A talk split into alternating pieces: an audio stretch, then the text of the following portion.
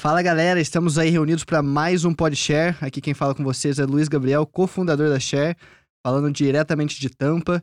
E trago aqui para ser o host do podcast junto comigo, meu sócio, Eduardo Ferreira, falando diretamente do Rio. Seja bem-vindo, Edu. Opa. Salve, salve. Tamo aí, pessoal, mais uma vez. Vambora. E aqui falando comigo de Tampa também, trouxemos Thales Jacoski. É, Thales é estudante de Economia Quantitativa e Econometria na USF e também é co-diretor da Brasa Connect 2023. Seja bem-vindo, Thales. Muito obrigado, Luiz. Fico muito feliz pelo convite. Tá realizando um sonho meu de participar num podcast. Obrigado. Caraca, meu, a gente é profissional o negócio aqui, é. você viu, né? E também para completar esse time incrível que vai estar falando com, com vocês no podcast de hoje, Henrique Carrusca. Olá, gente. Obrigado pelo convite. Também estão realizando um sonho meu de falar sobre mim mesmo durante uma hora. Oi, mãe. É, Oi. E assim, perdão, não, não, te introduzi, mas assim, Henrique Carrusca é estudante de Finanças e Análise de Dados no USF, né? E também co-diretor da Brasa Connect 2023. Ó, então a gente tá com um time aí, né? É, acho que é o um time de peso. Pô. É o time que ganhou a promoção no outro ano é, Quem Connect. será que promoveu é. esse povo aí, né? Não, tô me perguntando. Mas, ó, é muito bom estar tá entre amigos hoje, muito bom estar tá com, com essa galera aí que, enfim, o, o, Ferreira tá lá no Rio de Janeiro, mas eu, o Henrique Tars, a gente trabalhou muito aqui é, para Connect, né, pela pra conferência que é a maior conferência de brasileiros que acontece aqui no estado da Flórida. E acho que a gente podia começar falando um pouco sobre a Connect, né, assim, vocês que estão tocando isso agora pro, pro ano que vem, o, o que que é essa conferência? É, o que, que vocês estão planejando pro próximo ano? Que, que pé que tá isso aí? Cara... Antes, Luiz, antes, eu gostaria de. Manda bala. Como leigo, assim como boa parte do, pessoal, tem boa parte da, da audiência, que não estou inserido nesse universo, só pelos, pelo que o Luiz também vive comentando de, do que vocês fazem por aí. É, explica pra gente um pouquinho o que, que é a Brasa. Legal. O que, que é Connect, legal. o que, que é Brasa Connect? É tudo junto, são coisas diferentes, é uma organização só. Explica pra gente aí. Boa. Bom, perfeito. Bom, primeiro que a Brasa é a Brazilian Student Association, né? É uma associação de brasileiros que estudam no exterior, basicamente. É uma organização com 9 mil membros, mais de 9 mil membros, em mais de 100 universidades ao longo do mundo. Existem capítulos locais da Brasa. Então, a gente tem aqui na USF a Brasa Et USF, que acaba sendo a maior, maior capítulo da Brasa no mundo. A gente tem, tem... gente aqui, meu. Não, a gente tem uns 350 membros. Nossa é, Senhora. É mais agora, hein? É, entrou é uma mais... galera. É. É, não, o tanto de freshman que entrou é absurdo. A gente. Tem uma na... turma de 150 pessoas entrando Foi. agora, basicamente dobrou o número. A é. população de brasileiros, agora, na né, USF, é a maior população de alunos internacionais. Caramba. A gente ganhamos passou. A Índia, né? É, ganhamos a Índia. Caramba. A gente caramba. passou a Índia, passou a China, a gente tá em primeiro lugar. Crise na, no computer science. É, exatamente. não, velho, brasileiro tá em todos os lugares, parece uma praga, velho. É. E como aqui a gente tem a maior comunidade né, de, de, brasileiros assim estudando no exterior, eu acho que faz muito sentido a gente ter a nossa própria conferência, ter a nossa própria oportunidade de mostrar o talento que a gente tem dentro da nossa casa, né? E é daí que... que... nasce a Brasa Connect. E o legal de falar também é que assim, a Brasa é basicamente a casa do brasileiro fora do Brasil, né? Pra uhum. quem é estudante, basicamente. Então, assim, é, acredito que quando eu tava vindo pra USF, é, cara, eu não tinha ideia de, de quem tava vindo para cá, eu não conhecia ninguém que tava aplicando pelo mesmo, mesmo processo. Eu vi na cara e na coragem, quando eu cheguei aqui, meu, quanto brasileiro que tem fora do, do Brasil, sabe? É um negócio impressionante. Eu acho que a Brasa faz meio que um pegadão dessa galera e proporciona aí pra, assim, no caso a Brasa da USF, que é o nosso capítulo local, né? Faz eventos sociais, eventos culturais, eventos de desenvolvimento profissional, mais voltados para a comunidade brasileira. Acho que assim, resumindo é bem isso que você falou, né? Assim, a Brasa é meio que esses grupos de brasileiros que estudam fora do Brasil é, dentro dessa organização, que é uma organização global, mas tem o, os quebradinhos, os capítulos aí em universidades, né? É um bom equilíbrio entre festas e relacionamentos é. profissionais. E quantas é. festas, né? nossa senhora. Mas eu networking, acho que vale pena... o network, networking, ótima oportunidade é. para network. conectar nossa, eu tive um professor na, na faculdade no Brasil, quando eu comecei a fazer faculdade no Brasil, que ele falou para mim, nunca vi ideia milionária nascer em sala de aula, sempre nasce em bar. Nossa. E eu falei, tipo assim, é... Então, cara, networking realmente. Não, e vale a pena ressaltar também que a Connect, por mais ter esse nome da Brasa, a gente nasceu de uma forma separada, né? Uhum. É uma organização separada, a gente não tem um vínculo, assim, de, direto, assim, com a Brasa Global, embora a gente conte extremamente com o apoio deles. A última Brasa aconteceu é, porque a gente teve muito apoio do pessoal da Brasa Global e a gente tem muito orgulho de, de trazer cada vez mais... É, Hum. sei lá, cada vez mais benefícios, né? Tipo, sempre aumentava, gloriar o nome da Brasa, que é uma organização que eu acho que mudou a vida de todo mundo aqui. É. Mas a nossa organização mesmo, ela, é- ela é separada, né? É que a ideia, obviamente o Luiz pode falar melhor, mas a ideia veio de realmente todas essas as conferências que a gente foi eh, durante a nossa carreira aí na universidade, a gente percebeu, cara, na USF a gente foi basicamente quase maioria nas, nas conferências grandes brasileiras. A gente tem que trazer alguma coisa para cá, então é muito legal trazer aqui para o público. A gente tem muita gente aqui que tá querendo fazer parte disso aí. Já co- nós começamos a Brasa Connect com como a maior conferência de brasileiros na Flórida, na história, eu acho. Não, não tenho exatamente É, os números. A gente fala isso, né? assim, Você não sabe tem, que não meu ninguém coração é a maior discordando. de todas, é, É, a ninguém, di- mundo. ninguém é. discorda, a gente Ah, continua vale o falando. que- Vale o que vocês sentem. É, é isso, é Isso isso. Mas ah, o planejamento é, é expandir aí pelo menos 75% para esse ano aí. A gente já começou os preparativos, vai ser, vai ser uma conferência legal. É, então, eu acho que vai, o, o Thales falou assim, ah, quando a gente criou a Connect, Luiz pode explicar melhor o que foi isso. É, é, eu e o Guilherme Moraes, nós cofundamos essa conferência no, no ano passado, e daí, enfim, é, a gente, obviamente, a gente convidou ele, ele não conseguiu estar, porque ele tá no Brasil também, então ele não, não, não conseguiu participar nem de forma virtual. Então, acho que em um outro momento a gente vai trazer ele, traz vocês também, a gente contar a história mesmo, assim, porque, pô, a gente é bom de contar a história, assim, aquele comecinho, como começou, a história que a gente tava no quarto ali, falou assim, mano, vamos ter que fazer alguma coisa pros brasileiros aqui. Mas eu acho que, assim, é um ponto que eu queria pegar, que, que você tava falando, Thales, é que o, o que a gente queria fazer era dar mais oportunidade para brasileiro mesmo, sabe? E, e meu, é, é engraçado porque, assim, a gente não é pago pra fazer isso, sabe? Assim, a gente por que, que a gente quer apoiar essa comunidade de brasileiros, assim, por que, que a gente é, se inspira, talvez, em, em gastar esse tempo fora da sala de aula, sendo que a gente podia estar focando, sei lá, profissional, com- enfim, nas suas provas, coisa do tipo. De onde você acha que vem essa motivação aí? Cara, eu acho que, bom, já vou tocar no- nesse ponto que logo que tu me convidou para fazer o podcast, eu tinha certeza que ia contar essa, essa história aí, porque meu pai, ele é reitor da universidade lá de Chapecó, e ele também é fissurado para essa área de educação e de reinventar a educação. Então ele sempre comentava comigo que ele queria achar algum método de ensinar eh, as crianças desde o início de como reinventar ali a sala de aula, realmente. Como que fazer essas crianças aprenderem alguma coisa que realmente pode ser útil, pode ser algo revolucionário. Ele até mencionava educação através da robótica. Isso, aí- Eita! isso eita. é algo... Quem eu acho que o Edu isso? nem sabe isso aí. É, o É, Ferreira. Acho que eu já ouvi isso. Já, já escutou? Porque ele fala direto que ele queria achar algum negócio assim. Porque, querendo ou não, é assim que tu aprende mesmo. Essas atividades extracurriculares que a gente faz é como a gente busca aprender as coisas e estar em contato com outras pessoas que podem nos ajudar também. Tem Uhum. uma frase é, bem conhecida, eu não sei quem que falou, mas é que nunca vou deixar a universidade atrapalhar meus estudos, né? Foi, foi Mark Twain.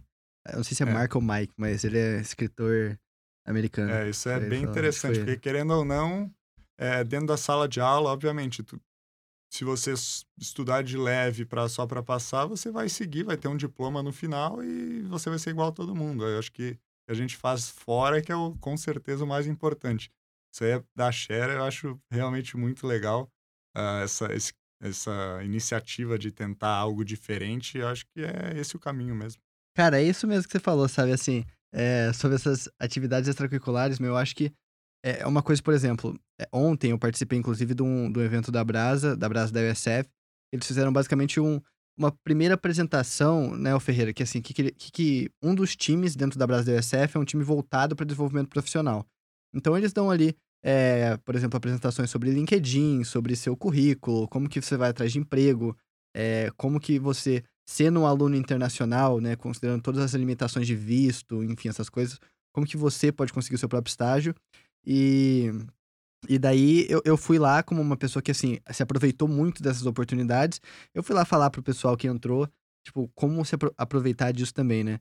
E daí eles me perguntaram, falaram assim, cara, como um freshman, qual que seria o primeiro passo é, que você daria? Daí eu falei assim, ó, cara, não sei se seus pais gostariam de ouvir minha opinião.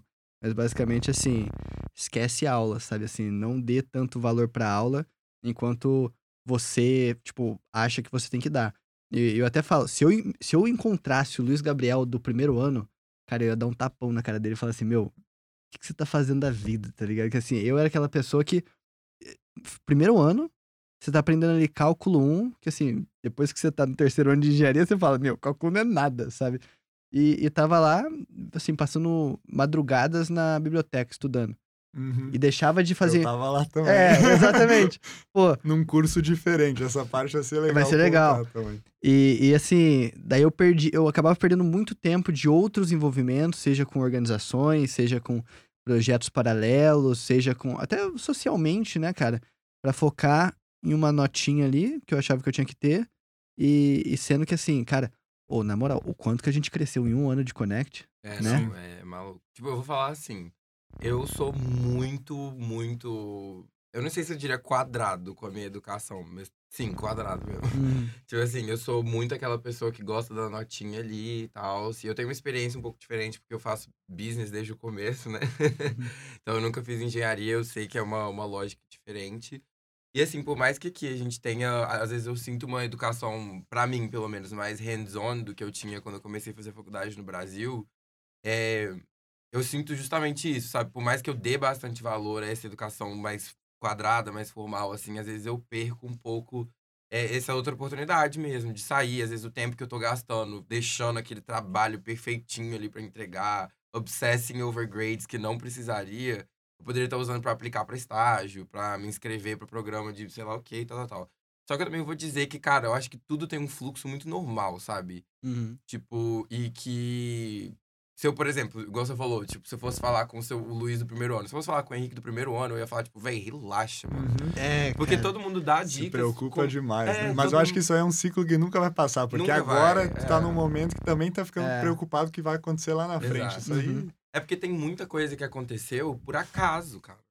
Por acaso. Tipo assim, quanto mais preocupável eu tava, menos as coisas davam certo. Eu lembro que no semestre passado, cara, eu tava surtando, pirando, porque eu tava aplicando pra estágio e não tava conseguindo. Eu tava bem confiante com o meu, meu currículo, tava aplicando, eu acho que eu sou bom em entrevista, eu adoro falar. Mas assim, não tava Sabemos. dando não tava dando certo. E eu tava muito preocupado, tava correndo atrás. E teve uma hora que eu falei, tipo, cara, tava tão em cima da hora. Eu falei assim, gente, agora, tipo, velho, tudo bem, não vou fazer meu estágio, tá tudo bem, vou ter que ficar em paz com isso. Eis que, tipo, nesse fim de semana, eu tive um de semana extremamente movimentado. Foi, tipo assim, festa atrás de festa, atrás de festa, atrás de festa. Domingo, velho. Eu cagado, levando na minha cama, assim, tipo, sabe? Uhum. E vejo uma notificação do Itaú falando, tipo, cara, a gente tá abrindo um processo de estágio. Você quer mandar seu currículo? E eu, tipo assim, cara, tá- faltava, tipo assim, um mês pra eu voltar pro Brasil. Eu já tava, tipo assim, cara, se der certo, deu. Se não der, tamo aí, né? Aí na hora que eu apliquei, deu certo. Então, tipo assim, quanto menos preocupado eu tô, mais as coisas dão certo. Uhum. Tipo, essa parte de sair, viver a vida, não pensar em estágio, não pensar em escola, não pensar em nada, faz parte também, sabe, da experiência. Uhum. Esse momento que você tira pra, tipo assim, deixar, deixar a vida me levar, tá ligado? Óbvio que é bom você ter um plano. Uhum. Você organizar, porque senão você nunca vai sair do lugar. Mas, tipo, véi, no final das contas, as coisas dão certo quando tem que dar e você tem que estar em paz, véi. E olha, a gente tava falando desse negócio de, tipo, se envolver muito fora da sala, fora da sala de aula, né? O Ferreira também teve muito dessa experiência aí, né, o Ferreira? Assim, acho que a maior parte do tempo você ficou bem envolvido com a equipe de robótica aí, né? Cara, eu posso dizer que. Eu não posso falar que é 100% do tempo. Mas eu tava muito mais tempo fora da sala de aula do que na sala de aula. E é difícil, cara. É difícil você arranjar esse equilíbrio. É, eu acho que é um, é um problema, assim. Eu ainda passo por esse problema no sentido de você não pode também largar tudo 100%, é. Uhum. sabe? É, acho que em dados momentos, cada pessoa funciona de uma forma, eu funciono muito mais no desequilíbrio do que no, no equilíbrio. Sabe? Então, assim, para alguma coisa dar certo para mim, eu tenho que desequilibrar 100% para aquele lado. E aí é difícil conciliar tudo em volta. Geralmente, em volta, eu vou fazendo o resto tudo mais ou menos. E aí, bem mais ou menos mesmo, bem ruim mais ou menos. Depois vem uma, duas, sempre uma, duas coisas ali que estão no foco. E o resto vai tudo sendo feito bem mais ou menos. Só que acontece que você demo- começa a enrolar demais, a demorar demais, Uhum. você começa a ficar muito enrolado. E lá na frente, outras coisas na tua vida vão te. vão tomando seu tempo. Vão tomando seu tempo, vão, vão passando a ser prioridade. Cada vez mais. Quanto mais você vai ficando mais velho aí, o tempo vai passando.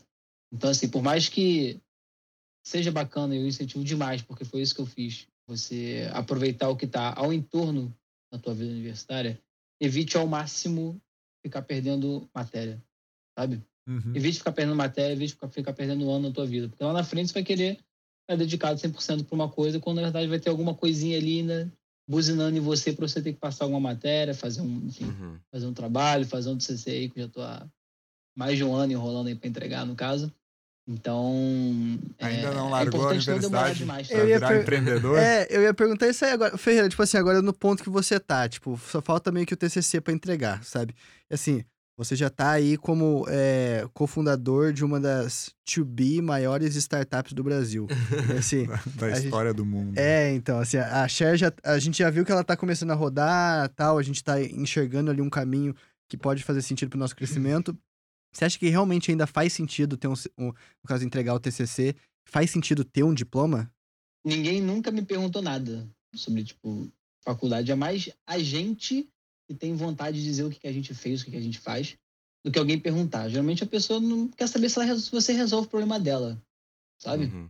É é isso, que, ela- é isso que, ela- que, que no mundo real as pessoas querem saber. Se você resolve o problema dela. E você chegar de fato resolvendo esse problema.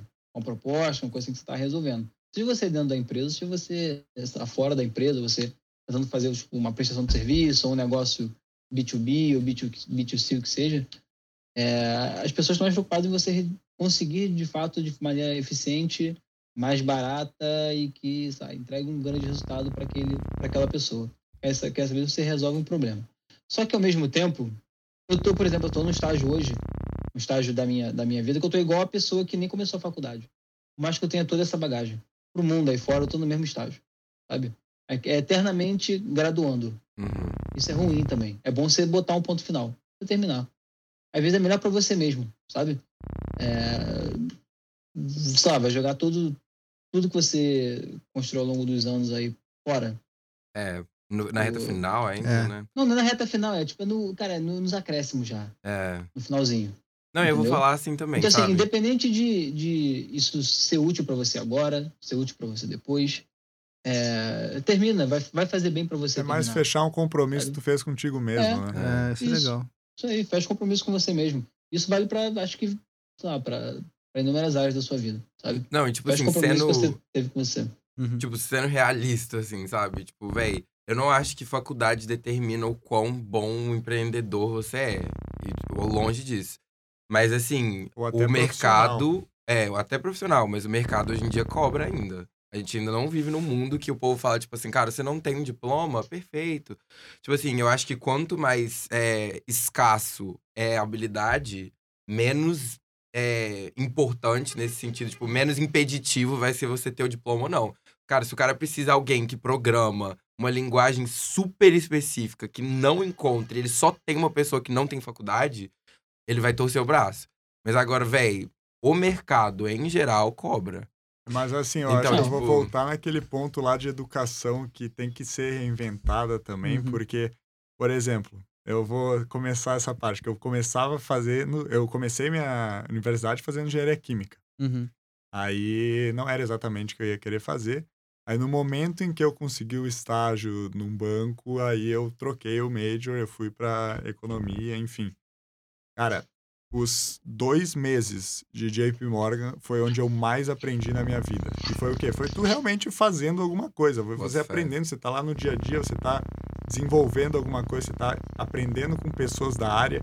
E assim, por mais que agora eu esteja num, num outro curso que também fale ah, a respeito do que eu, eu vi lá, também não vai ser na sala de aula que eu vou aprender alguma coisa extremamente relevante. Vai ser durante o dia a dia, indo atrás de informação.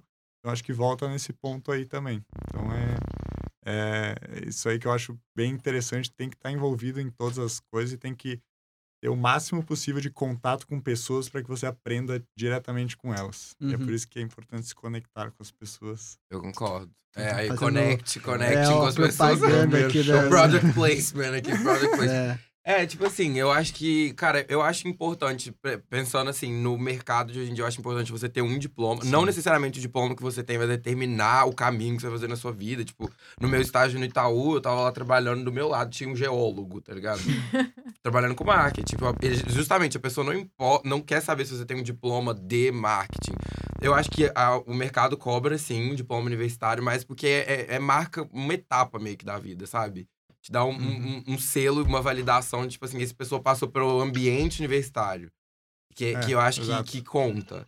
Mas assim, o seu curso, o, a o jeito que eu encaro a minha é, educação nesse ponto é, tipo, cara, é você adicionar habilidades no seu skill set, cara. Tipo, é, eu, eu não vou, por exemplo, na sala de aula aqui, eu tô pagando pra cacete aqui, todo mundo paga caro aqui na universidade pra falar também, tipo, cara, essa universidade, esse diploma não importa.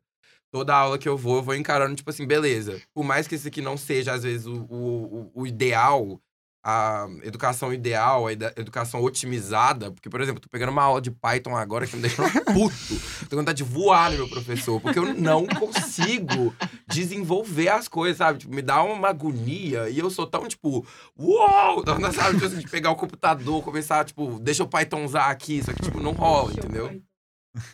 Mas, é, por mais que não seja um ambiente otimizado, você tem que encarar isso como, tipo, cara, que tipo de habilidade eu consigo extrair disso daqui e adicionar na minha pochete, entendeu? A mesma forma, todo tipo de organização que você faz fora da sala de aula, eu encararia dessa forma. Uhum. Cara, essa pessoa que eu tô conhecendo, é, essa festa que eu tô vindo, tipo, isso tudo adiciona habilidade, adiciona experiência numa pochetezinha que vai te carregar pro resto da sua vida, sabe? Aquela pochete ali é a sua história, é as suas habilidades e é o que você faz, sabe? Não necessariamente a educação formal vai ser o que vai te formar para o que você Tá precisa. pagando pela experiência. É, geral. mas ela adiciona coisas importantes no pacote, né? Eu, eu penso muito isso. que O Thales fal- falou, cara, por exemplo, hoje, cara, assim, tô trabalhando na IBM com um project management, certo? Que é business, basicamente. Tô trabalhando na Share, gerindo o time, que é é business, basicamente. Tô estudando engenharia mecânica. E eu penso assim, cara, eu não fico chateado, por exemplo, ah, se eu vou pra uma aula e pego um C, que é uma nota mínima ali pra engenharia, porque eu falo assim, ah, é um desperdício do meu dinheiro. Não, porque quando eu pago a tuition, quando eu pago aqui a faculdade, eu não me vejo que eu tô pagando aula, eu vejo que eu tô Uhum. comprando tempo nos Estados Unidos. Entendeu? E daí, assim, como eu uso esse tempo, daí tá up to me, né? Mas uma coisa que você falou que eu acho muito interessante, cara, que é exatamente eu acho que essa foi uma das, das fundações que, que, a Share, que a Share construiu para os produtos que a gente tem hoje. Porque, assim, muita gente acha. Cara, pô, educação não é de agora, sabe? Assim, a gente tem o quê? 200 anos mais desse sistema. Então, obviamente, muitas pessoas já quiseram mudar o sistema, muitas pessoas já, já, já se propuseram ideias, coisas do tipo. Só que o que eu acho que aconteceu é que muitas pessoas focavam na escola. Entendeu? E daí você fala assim, meu, mas é óbvio, educação, por que, que eu não vou focar na escola? Fala assim, cara, eu não acho que é a escola que, que, que gere. na verdade, assim, não é a escola que incentiva a forma como ela educa. Isso é o mercado de trabalho. Então, assim, o que, a Share faz hoje? Os nossos produtos, principalmente o Family Code, que é esse produto que a gente tem aí que é, é que tá, enfim, como que eu posso falar? É o nosso maior produto hoje, ele foca justamente em trazer educação, tecnologia dentro de empresas. Entendeu? E Fazer um ambiente ali de conexão Uhum. entre é, crianças, os é, filhos de funcionários da empresa, os funcionários da empresa, e juntar todo aquele pessoal ali um ambiente onde as crianças estão aprendendo robótica. No caso, assim, elas estão experimentando robótica, mas estão aprendendo matemática, estão aprendendo trabalho em equipe, estão aprendendo liderança, estão aprendendo gestão de projeto, estão aprendendo muita coisa ali. E olha que legal, cara. É, a gente tem a URB, né, o Hotel Urbano, como um dos nossos clientes.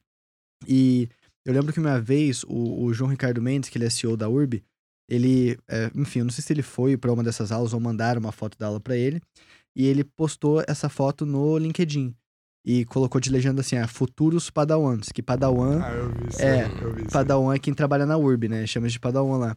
Então assim, meu, você vê, ó, o CEO e fundador, cofundador da empresa, ele conseguiu ver o, o circle, o full cycle do negócio. Então assim, pô, ele entendeu que aquela criancinha que tá mexendo com o robozinho pode ser um futuro funcionário um- e um, bom funcionário para a empresa.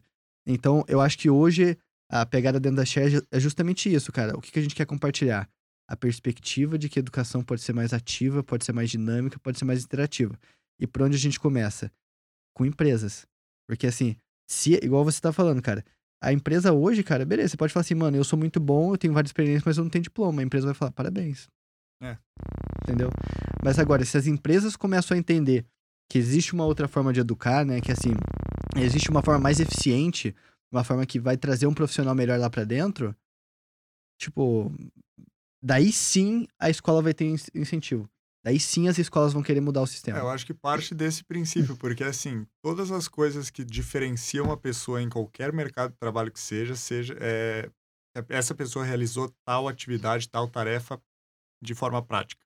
Por exemplo, a Ju, eu tenho certeza que ela não teve uma aula para aprender a editar as coisas. Nossa fazer... podcaster máximo. nossa né? master. É. É, tipo, se dá problema, qualquer tipo de problema, qualquer YouTube, coisa. cara. Minha sala de aula é o YouTube. Então, exato. Tu, A tu tem voz da consciência aqui. É. é, O povo Eu nem tá sou- vendo a não, é- Ju, né? Ela tá só, Não, só ela sou é, a Ju é um mistério. Ela é. Ela é a narradora? Porque Eu- não, não- não adianta nada, tipo, tu ter ah, formado em finanças e o cara não sabe mexer no Excel. Adianta É. sim. Tipo, não, mas eu sei mexer no Excel, É, pronto. mas assim, Cara, tu o não pior, vai. é que, o pior é que adianta. Não tem. É. Não adianta, pô. É. O mundo ideal, mas o mundo real tá o tempo inteiro batendo na gente. É. Uhum. Essa é uma, essa é uma verdade. Eu acho que uma coisa que talvez o ensino superior, em alguns, em alguns locais, lógico, falhe bastante, foi o gol do Flamengo. Ah, Gritaria. Flamengo. Ó, pra tu o- ver o quanto que a gente valoriza o- a Uma educação, coisa ó. que o ensino, É. o ensino superior em muitos locais falha bastante é fazer justamente essa conexão ali pro, pro mercado de trabalho. Onde, eu- onde eu estudei, no caso, curso superior, durante muitos, an- durante muitos anos da graduação, durante muita minha graduação, a universidade e a, e a, a Secretaria de Coordenação do curso, eles impediam você de trabalhar. Ó, você tem que estar dedicado aos estudos. Faz sentido Tipo, nenhum. Então, assim, para uma época, ou um momento, ou na cabeça dos professores, porque foi daquele, da forma deles ali, sei lá, 40, 30, 40 anos atrás, fazia sentido, mas talvez pro dia a dia de hoje já não faz sentido. Então, assim, é, te- existe uma, um problema enorme em você conseguir conectar é, no momento certo a Uhum. pessoa ao mercado de trabalho. Aí você chega ali aos 4, 25, 26 anos que seja, para você começar às vezes a ser conectado, e falta muito a experiência que você ter pego com 20 anos às vezes. Com sabe? Às vezes, eu, tipo, às vezes a empresa quer um profissional que está naquela universidade, que já, já passou um processo seletivo para poder estar naquela universidade, e o professor já sabe que aquele profissional é capacitado, que ele vai terminar ali capacitado, só que não tem essa conexão. Sabe? Tem um, como se tivesse um gap, tivesse um buraco. Não é em todas as universidades, não é em todos os estados, todas as cidades que funcionam assim. Existem cidades que estão muito bem conectadas, falando aqui pelo menos do Brasil. Uhum. Tá. Mas existem, acredito que a grande maioria, e pelo menos falando aí talvez da maioria dos cursos, não existe essa conexão. Não, Existe, isso eu é acho você que se vira- é você se virando, às vezes, do início ao fim. É Uhum. você se virando. navega até pra, um, pra, um- pra umas dificuldades também, até sócio, tipo assim, socioeconômicas também, né? Tipo, tem muita gente no Brasil que não tem o privilégio de estudar sem trabalhar, né, cara? Até aqui também, É. tipo assim, tem muita A gente. que- gente, né? Pô, É. todo mundo trabalha. Mas muita gente no Brasil não consegue, por exemplo, tirar estatística. 4, 5 anos, 6 anos da vida sem trabalhar pra estudar. Então, tipo, cara, isso daí acaba sendo um- o mais. Você coloca mais uma barreira na vida de alguém que, né, já poderia ter sido facilitado esse processo de estudo. Uma pessoa que já tem provavelmente dificuldades pra ser inserida nesse mercado de trabalho, chega ali e encontra mais uma, né?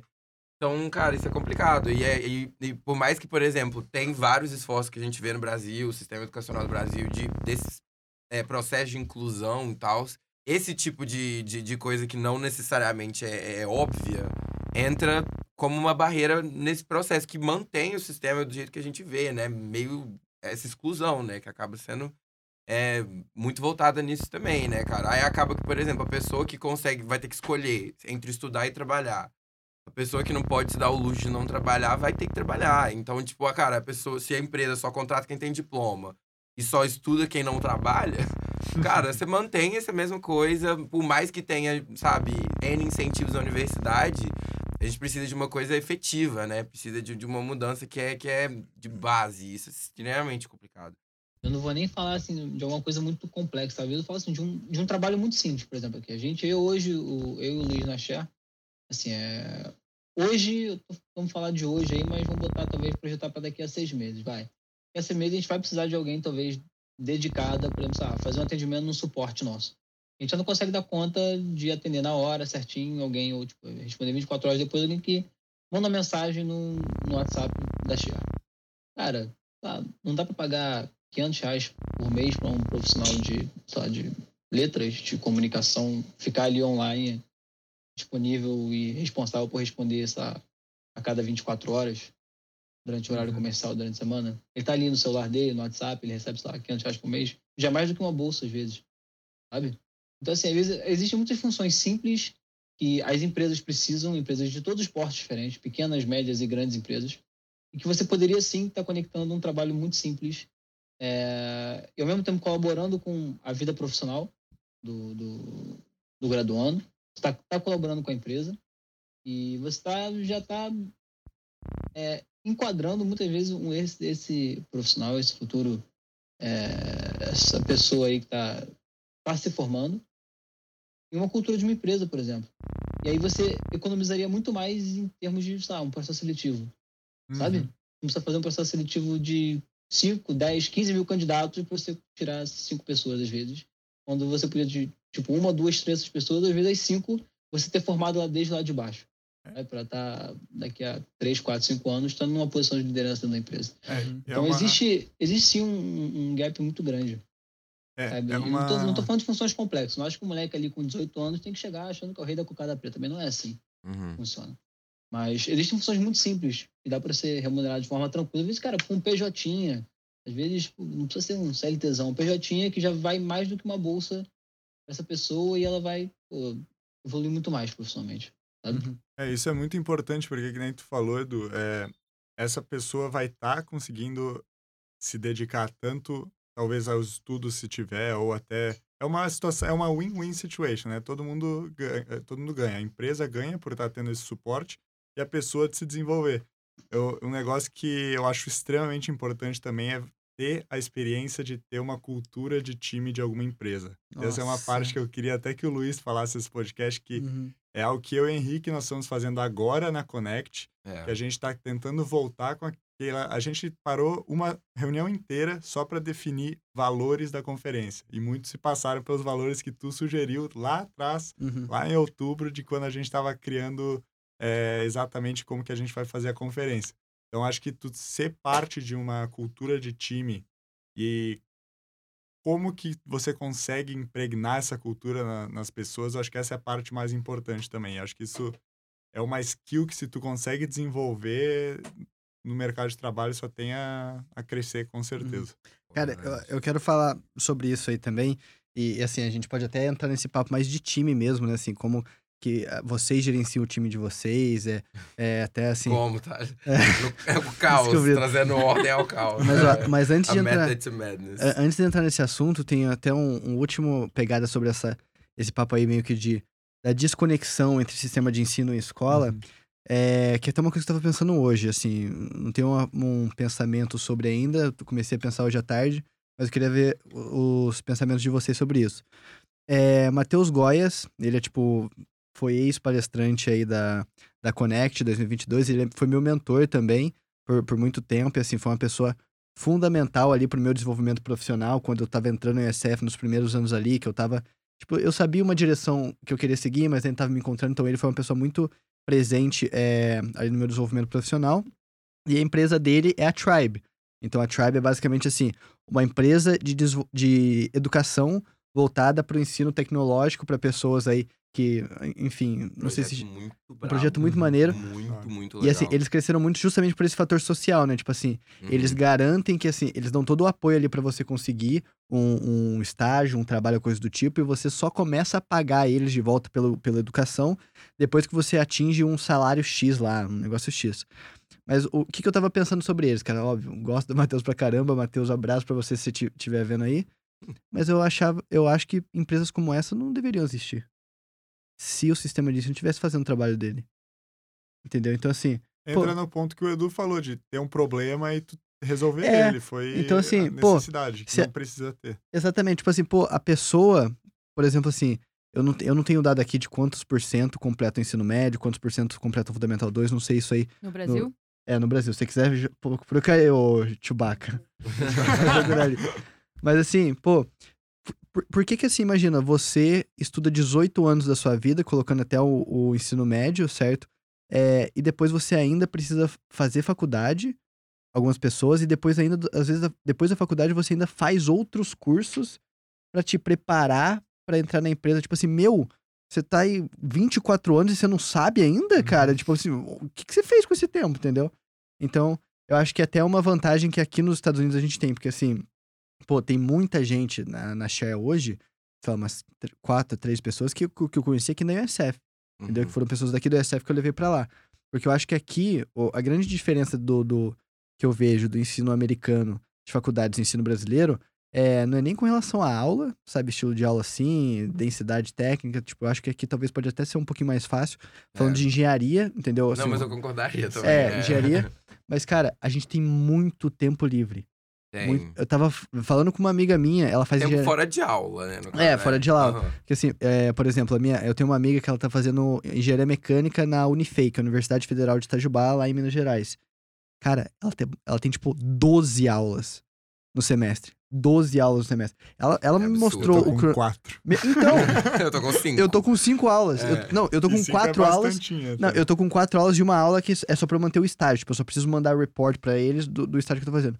Assim, cara, de 12 aulas que ela tá fazendo de engenharia pra quatro aulas de engenharia. Uhum. Aí você coloca isso quase que os, pelo menos quatro anos, com certeza. Quatro Uhum. anos com Não, certeza, é- no quinto ano ali um pouquinho menos. E assim, é isso, exatamente. o ritmo É muito insano. Você faz isso, você faz uma caralhada de aula por semestre e ainda são cinco anos de engenharia. Aqui a gente não faz nada e são quatro.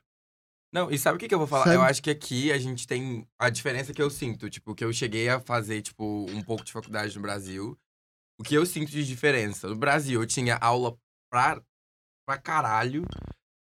E, tipo assim, você fazia as aulas, eu cheguei no primeiro dia, meu professor de cálculo foi tipo assim, cara, vocês vão ter prova nesse dia e nesse dia. É, baixa aí exercício na internet. Ah, a diferença que eu sinto é que aqui, tipo, eles confiam muito em você estudar fora, né? Tipo assim, cara, você tem assignment. E, tipo assim, mano, é muito fácil você passar numa aula aqui sem fazer nada. Você pode simplesmente, sei lá, arrumar esse assignment e fazer de qualquer jeito. Tipo, eu sinto que, que, eu, que eu me dedico, assim, até bem, assim, as coisas que eu faço e tal. Mas, assim, tipo, você tem muita responsabilidade sozinho mesmo. Tipo, tarefa de casa, tá ligado? Um professor muita- meu falou assim: ah, vocês podem fazer grupo até de quatro pessoas pra entregar o homework, que vale 10, 15% da nota, eu acho. Exato. E se uma pessoa fizer e botar o nome das três, tá valendo também, eu não vou cobrar ninguém. Ah, Então, tipo, é, vai de cada um também. Acho que isso é a maior diferença, talvez. E, e até tem gente que, enfim, naquele evento da Brasa ontem, perguntaram assim: é, pô, como, como que você consegue fazer tudo isso? Que no caso, assim, eu tenho a Share, daí tem a IBM, daí tem Fraternidade, que eu sou é, vice-presidente de finanças lá. Frat boy. Fraternity Man. Beta. Fraternity Man. Frat boy. Beta É, girl. É, Beta- então beta tem, tem, tem fraternidade, tem aulas, aulas de engenharia e tem vida social, essas coisas. E, É, assim, tem vida social, né? Vamos Não, também- combinar. é. Mas e- eles é, perguntam assim, pô, como que você dá conta tudo, de tudo isso? Eu falo assim, cara, eu não Zero. dou. Fazendo tudo mal, é, tudo mal feito. Tudo minha boca. Não, é Achei simples. que diga. eu só começo, graça, nunca termino. não. Eu falei assim, cara, tipo, eu não dou. É simples assim, o que você tem que fazer. E uma coisa que eu aprendi, que antes, é, por exemplo, nos meus primeiros anos do, de faculdade, eu tinha muito ce- certinho ali no meu, no meu currículo, tipo assim, ah, eu vou fazer isso tal hora, vou estudar isso, isso, isso, vou fazer isso, tal coisa. Hoje em dia, eu tenho minha lista de prioridades, obviamente, então assim, cara, é, eu coloco ali share, prioridade, junto com, com, com IBM, entendeu? Daí depois eu coloco ali outras atividades, tipo assim, mano, por exemplo, hoje eu não, não, não tenho um papel ativo dentro da Connect, mas se vocês precisarem de mim, cara, isso vai estar lá, eu vou fazer isso. É, vou fazer tudo, tudo, tudo, vida social, depois aula, entendeu? E eu acho que é muito disso, assim, você criar essa lista de prioridades, você saber, tipo, como administrar o seu tempo e você saber no, no que, que você vai focar naquela hora, coisa do tipo. E assim, não dá pra fazer tudo. E, e vida social, cara, mano, é muito importante isso. Porque assim, a gente nunca sabe o que pode acontecer de, um, de, um, de uma ocasião, Sim. sabe, casual, assim. Por- agora, por exemplo, a gente tá numa, na primeira semana de. Segunda semana de aula, né? Que o semestre começou semana passada. E a fraternidade tá tendo o, a semana de rush, né? Então são quando as pessoas entram na Aham. fraternidade. E, cara, fui pra um evento lá hoje, antes de vir aqui gravar o podcast, tava lá num evento com o pessoal que tava entrando. E por um acaso conheci um, um brasileiro, que eu até te comentei com você, Ju.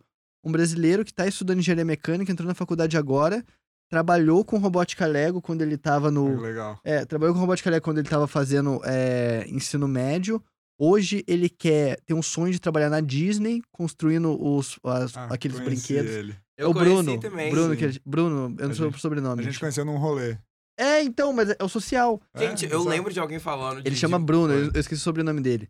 Mas assim, ele falando de, que- de querer construir, trabalhar no Imagineering, tá ligado? Que aquele é o, é o Nice, time de engenharia. Nossa. E por cima o cara falou que ajudaria a gente a editar podcast. Uhum. entendeu? Então assim, Aí, ó, Ferreira, mais E um. tirando- mais um. tirando a o Ju trabalho ali, da Ju. é, Não, a a Ju Ju, ali, a Ju é é. chefia. É um Ju apoio, é um apoio.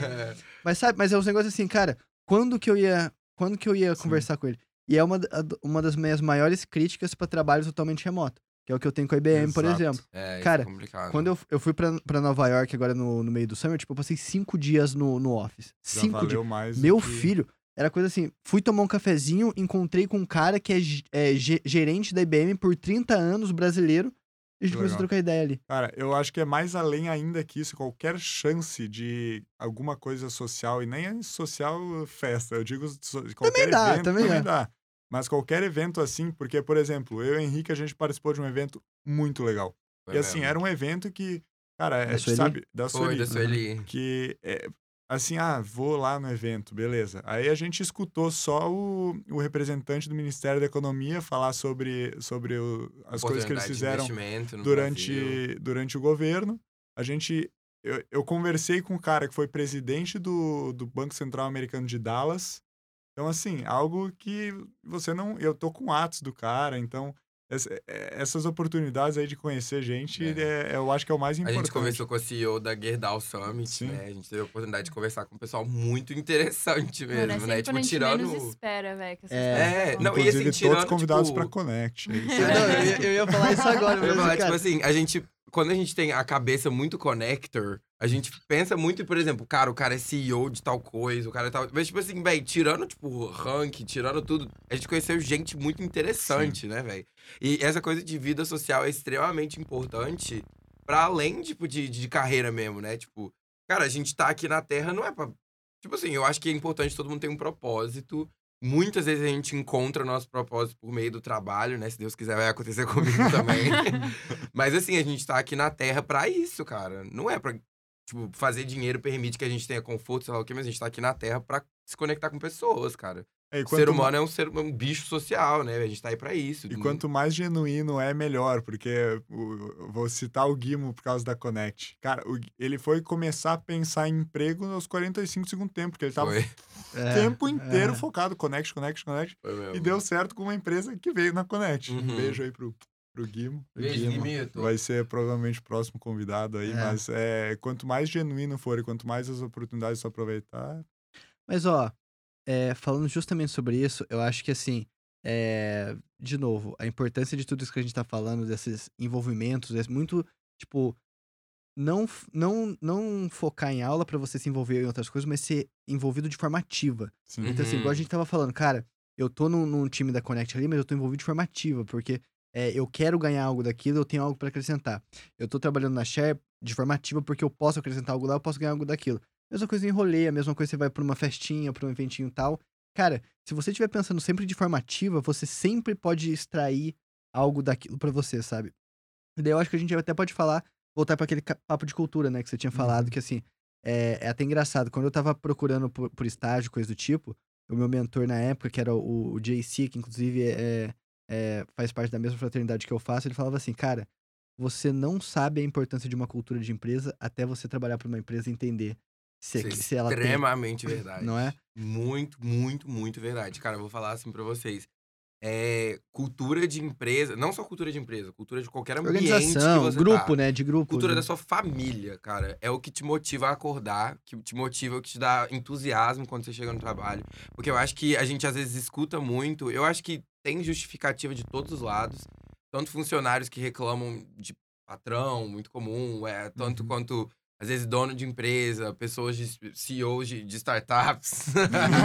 Eita, que reclama de falta de envolvimento e tal. Isso tudo vem de desconexão com cultura, cara. Porque nós somos pessoas diferentes, com expectativas diferentes, com práticas diferentes e com expectativas de vida de cultura diferente.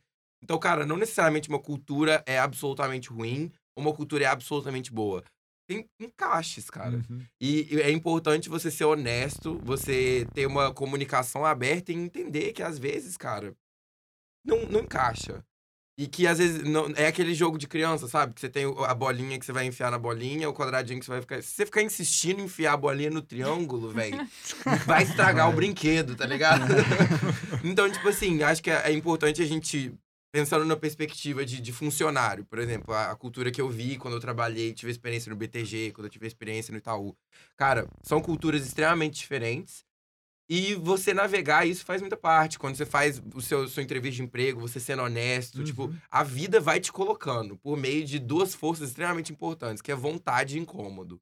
Você tá num lugar que não é pra você, você vai se sentir incomodado e vai ter vontade de ir pra um lugar que faz mais sentido.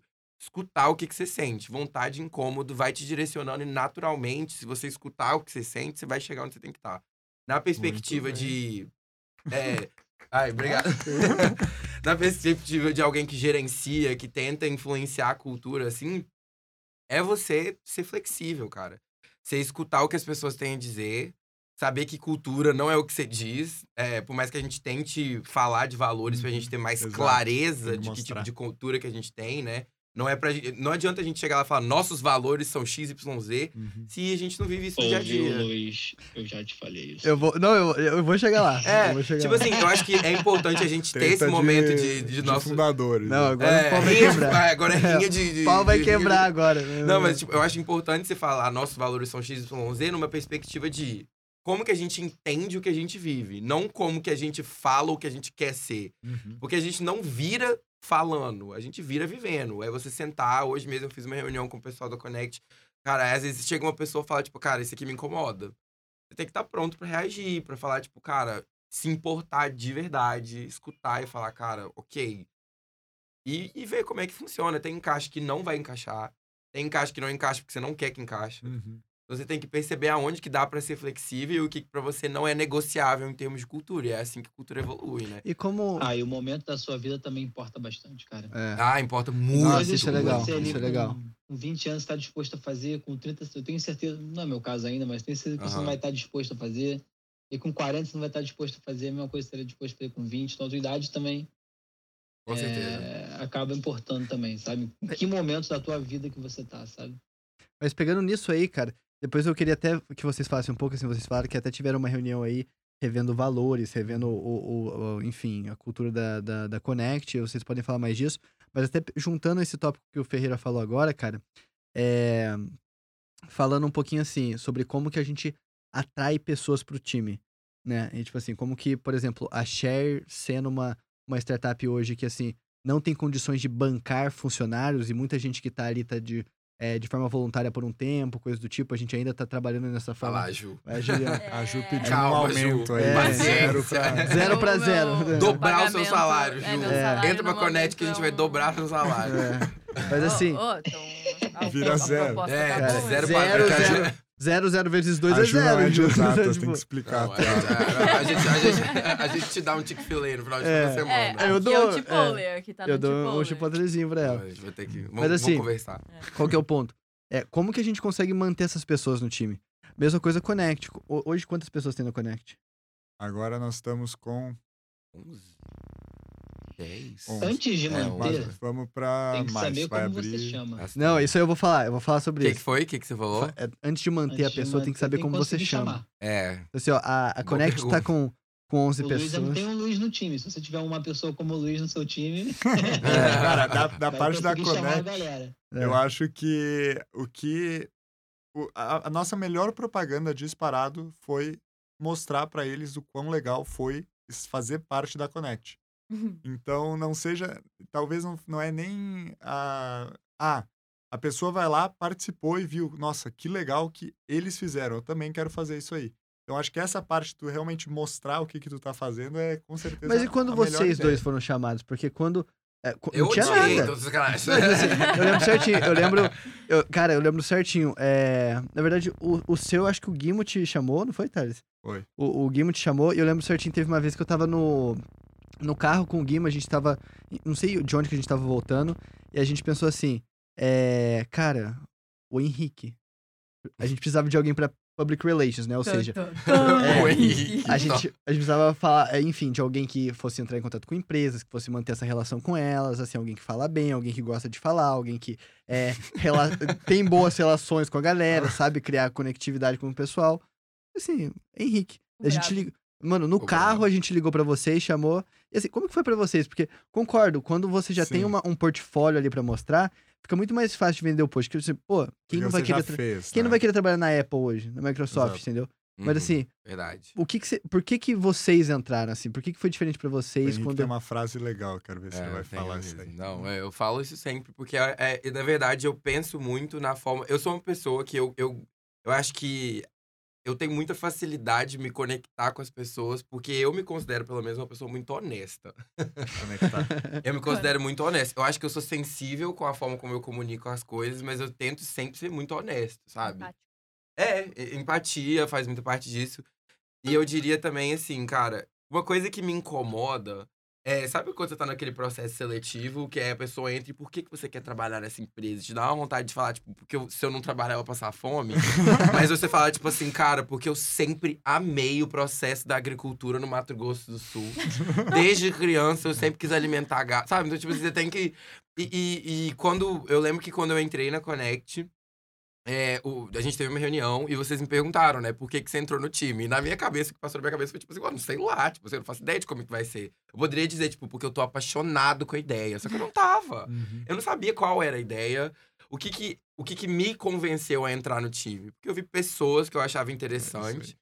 É, eu vi pessoas que eu falei, cara, essas pessoas são pessoas inteligentes, são pessoas capazes. Eu acho que me, sabe, me, me estar num ambiente com essas pessoas vai me fazer bem. Te acrescentar em alguma Vai me coisa. acrescentar, exato. Eu, eu, eu, honestamente, tava buscando alguma experiência fora da, da, da faculdade mesmo, tava buscando alguma oportunidade de é, me a- estourar um pouco a minha bolha, conhecer gente nova, sabe? Então eu falei, Se cara. testar também, né, cara? É, me desafiar. Eu tava É. sentindo falta de um projeto, de um desafio. Eu falei, cara, isso faz sentido. E eu lembro que eu respondi a seguinte coisa, que é...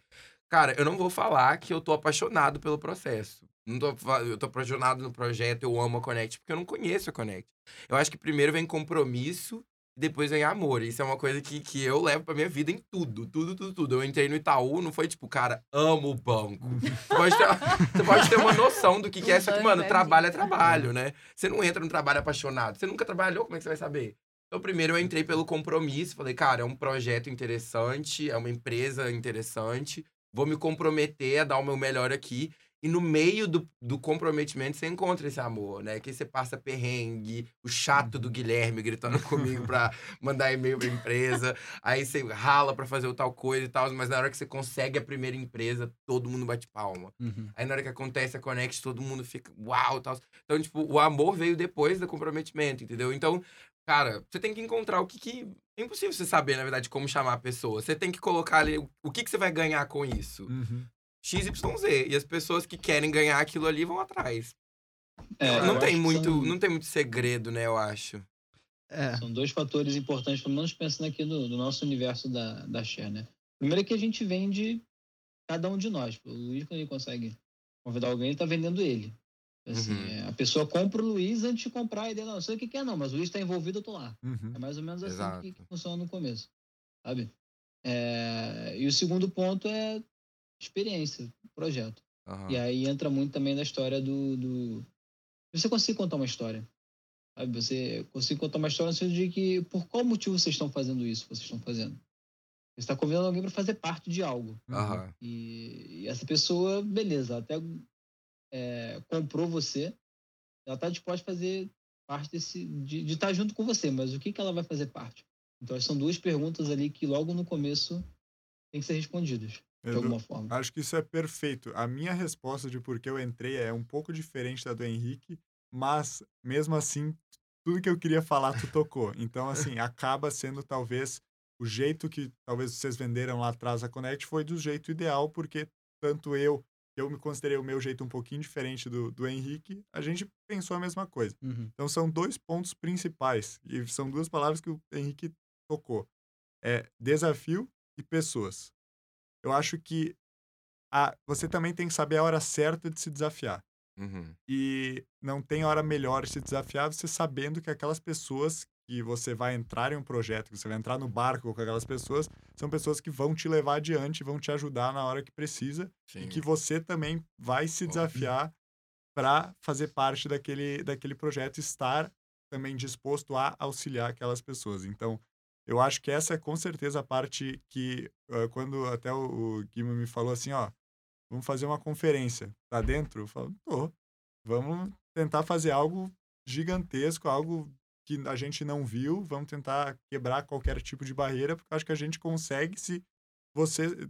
Quem que é o time? Ah, tá o Henrique, tá o Luiz, tá o Guimo, tá todo mundo da Connect. Eu vou, eu vou, quero ser parte disso, eu quero fazer história. Não. Não, Não, vocês vão é- me fazer chorar aqui. Gostei desse. Mas olha o negócio, né, eu vou falar um pouquinho, tipo assim.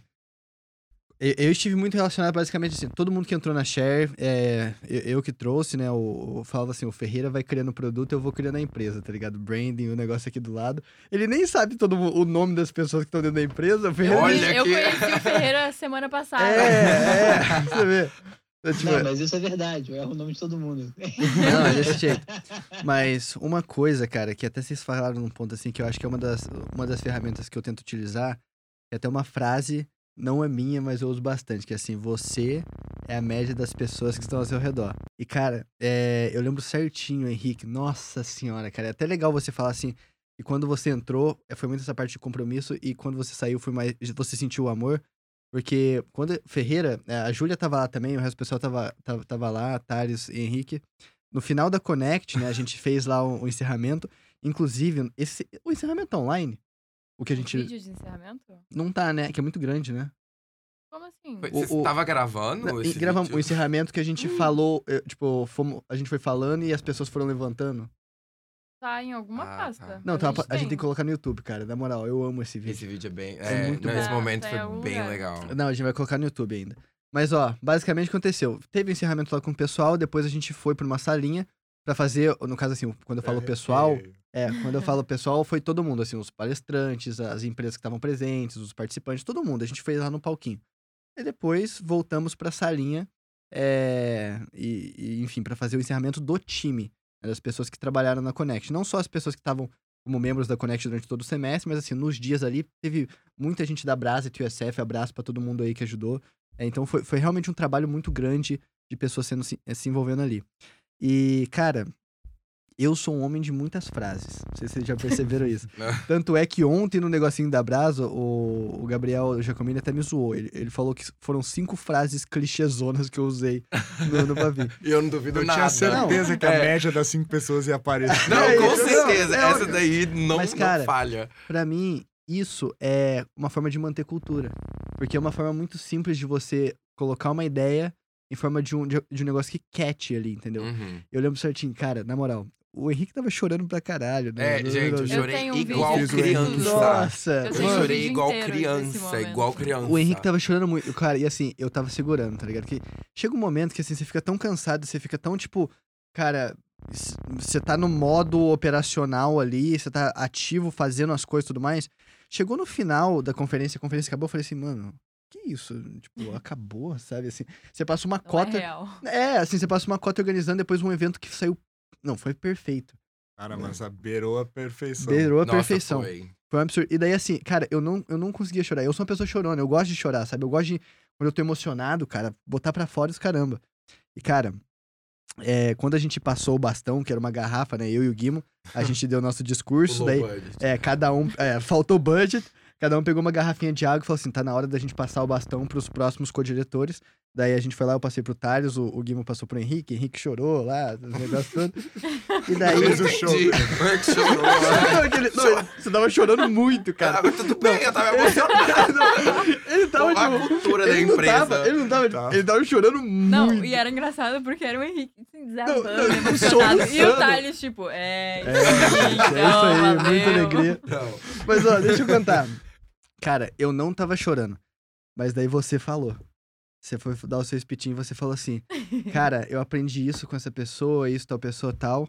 E um- uma grande pessoa me falou que a gente é a média das pessoas que estão ao nosso redor.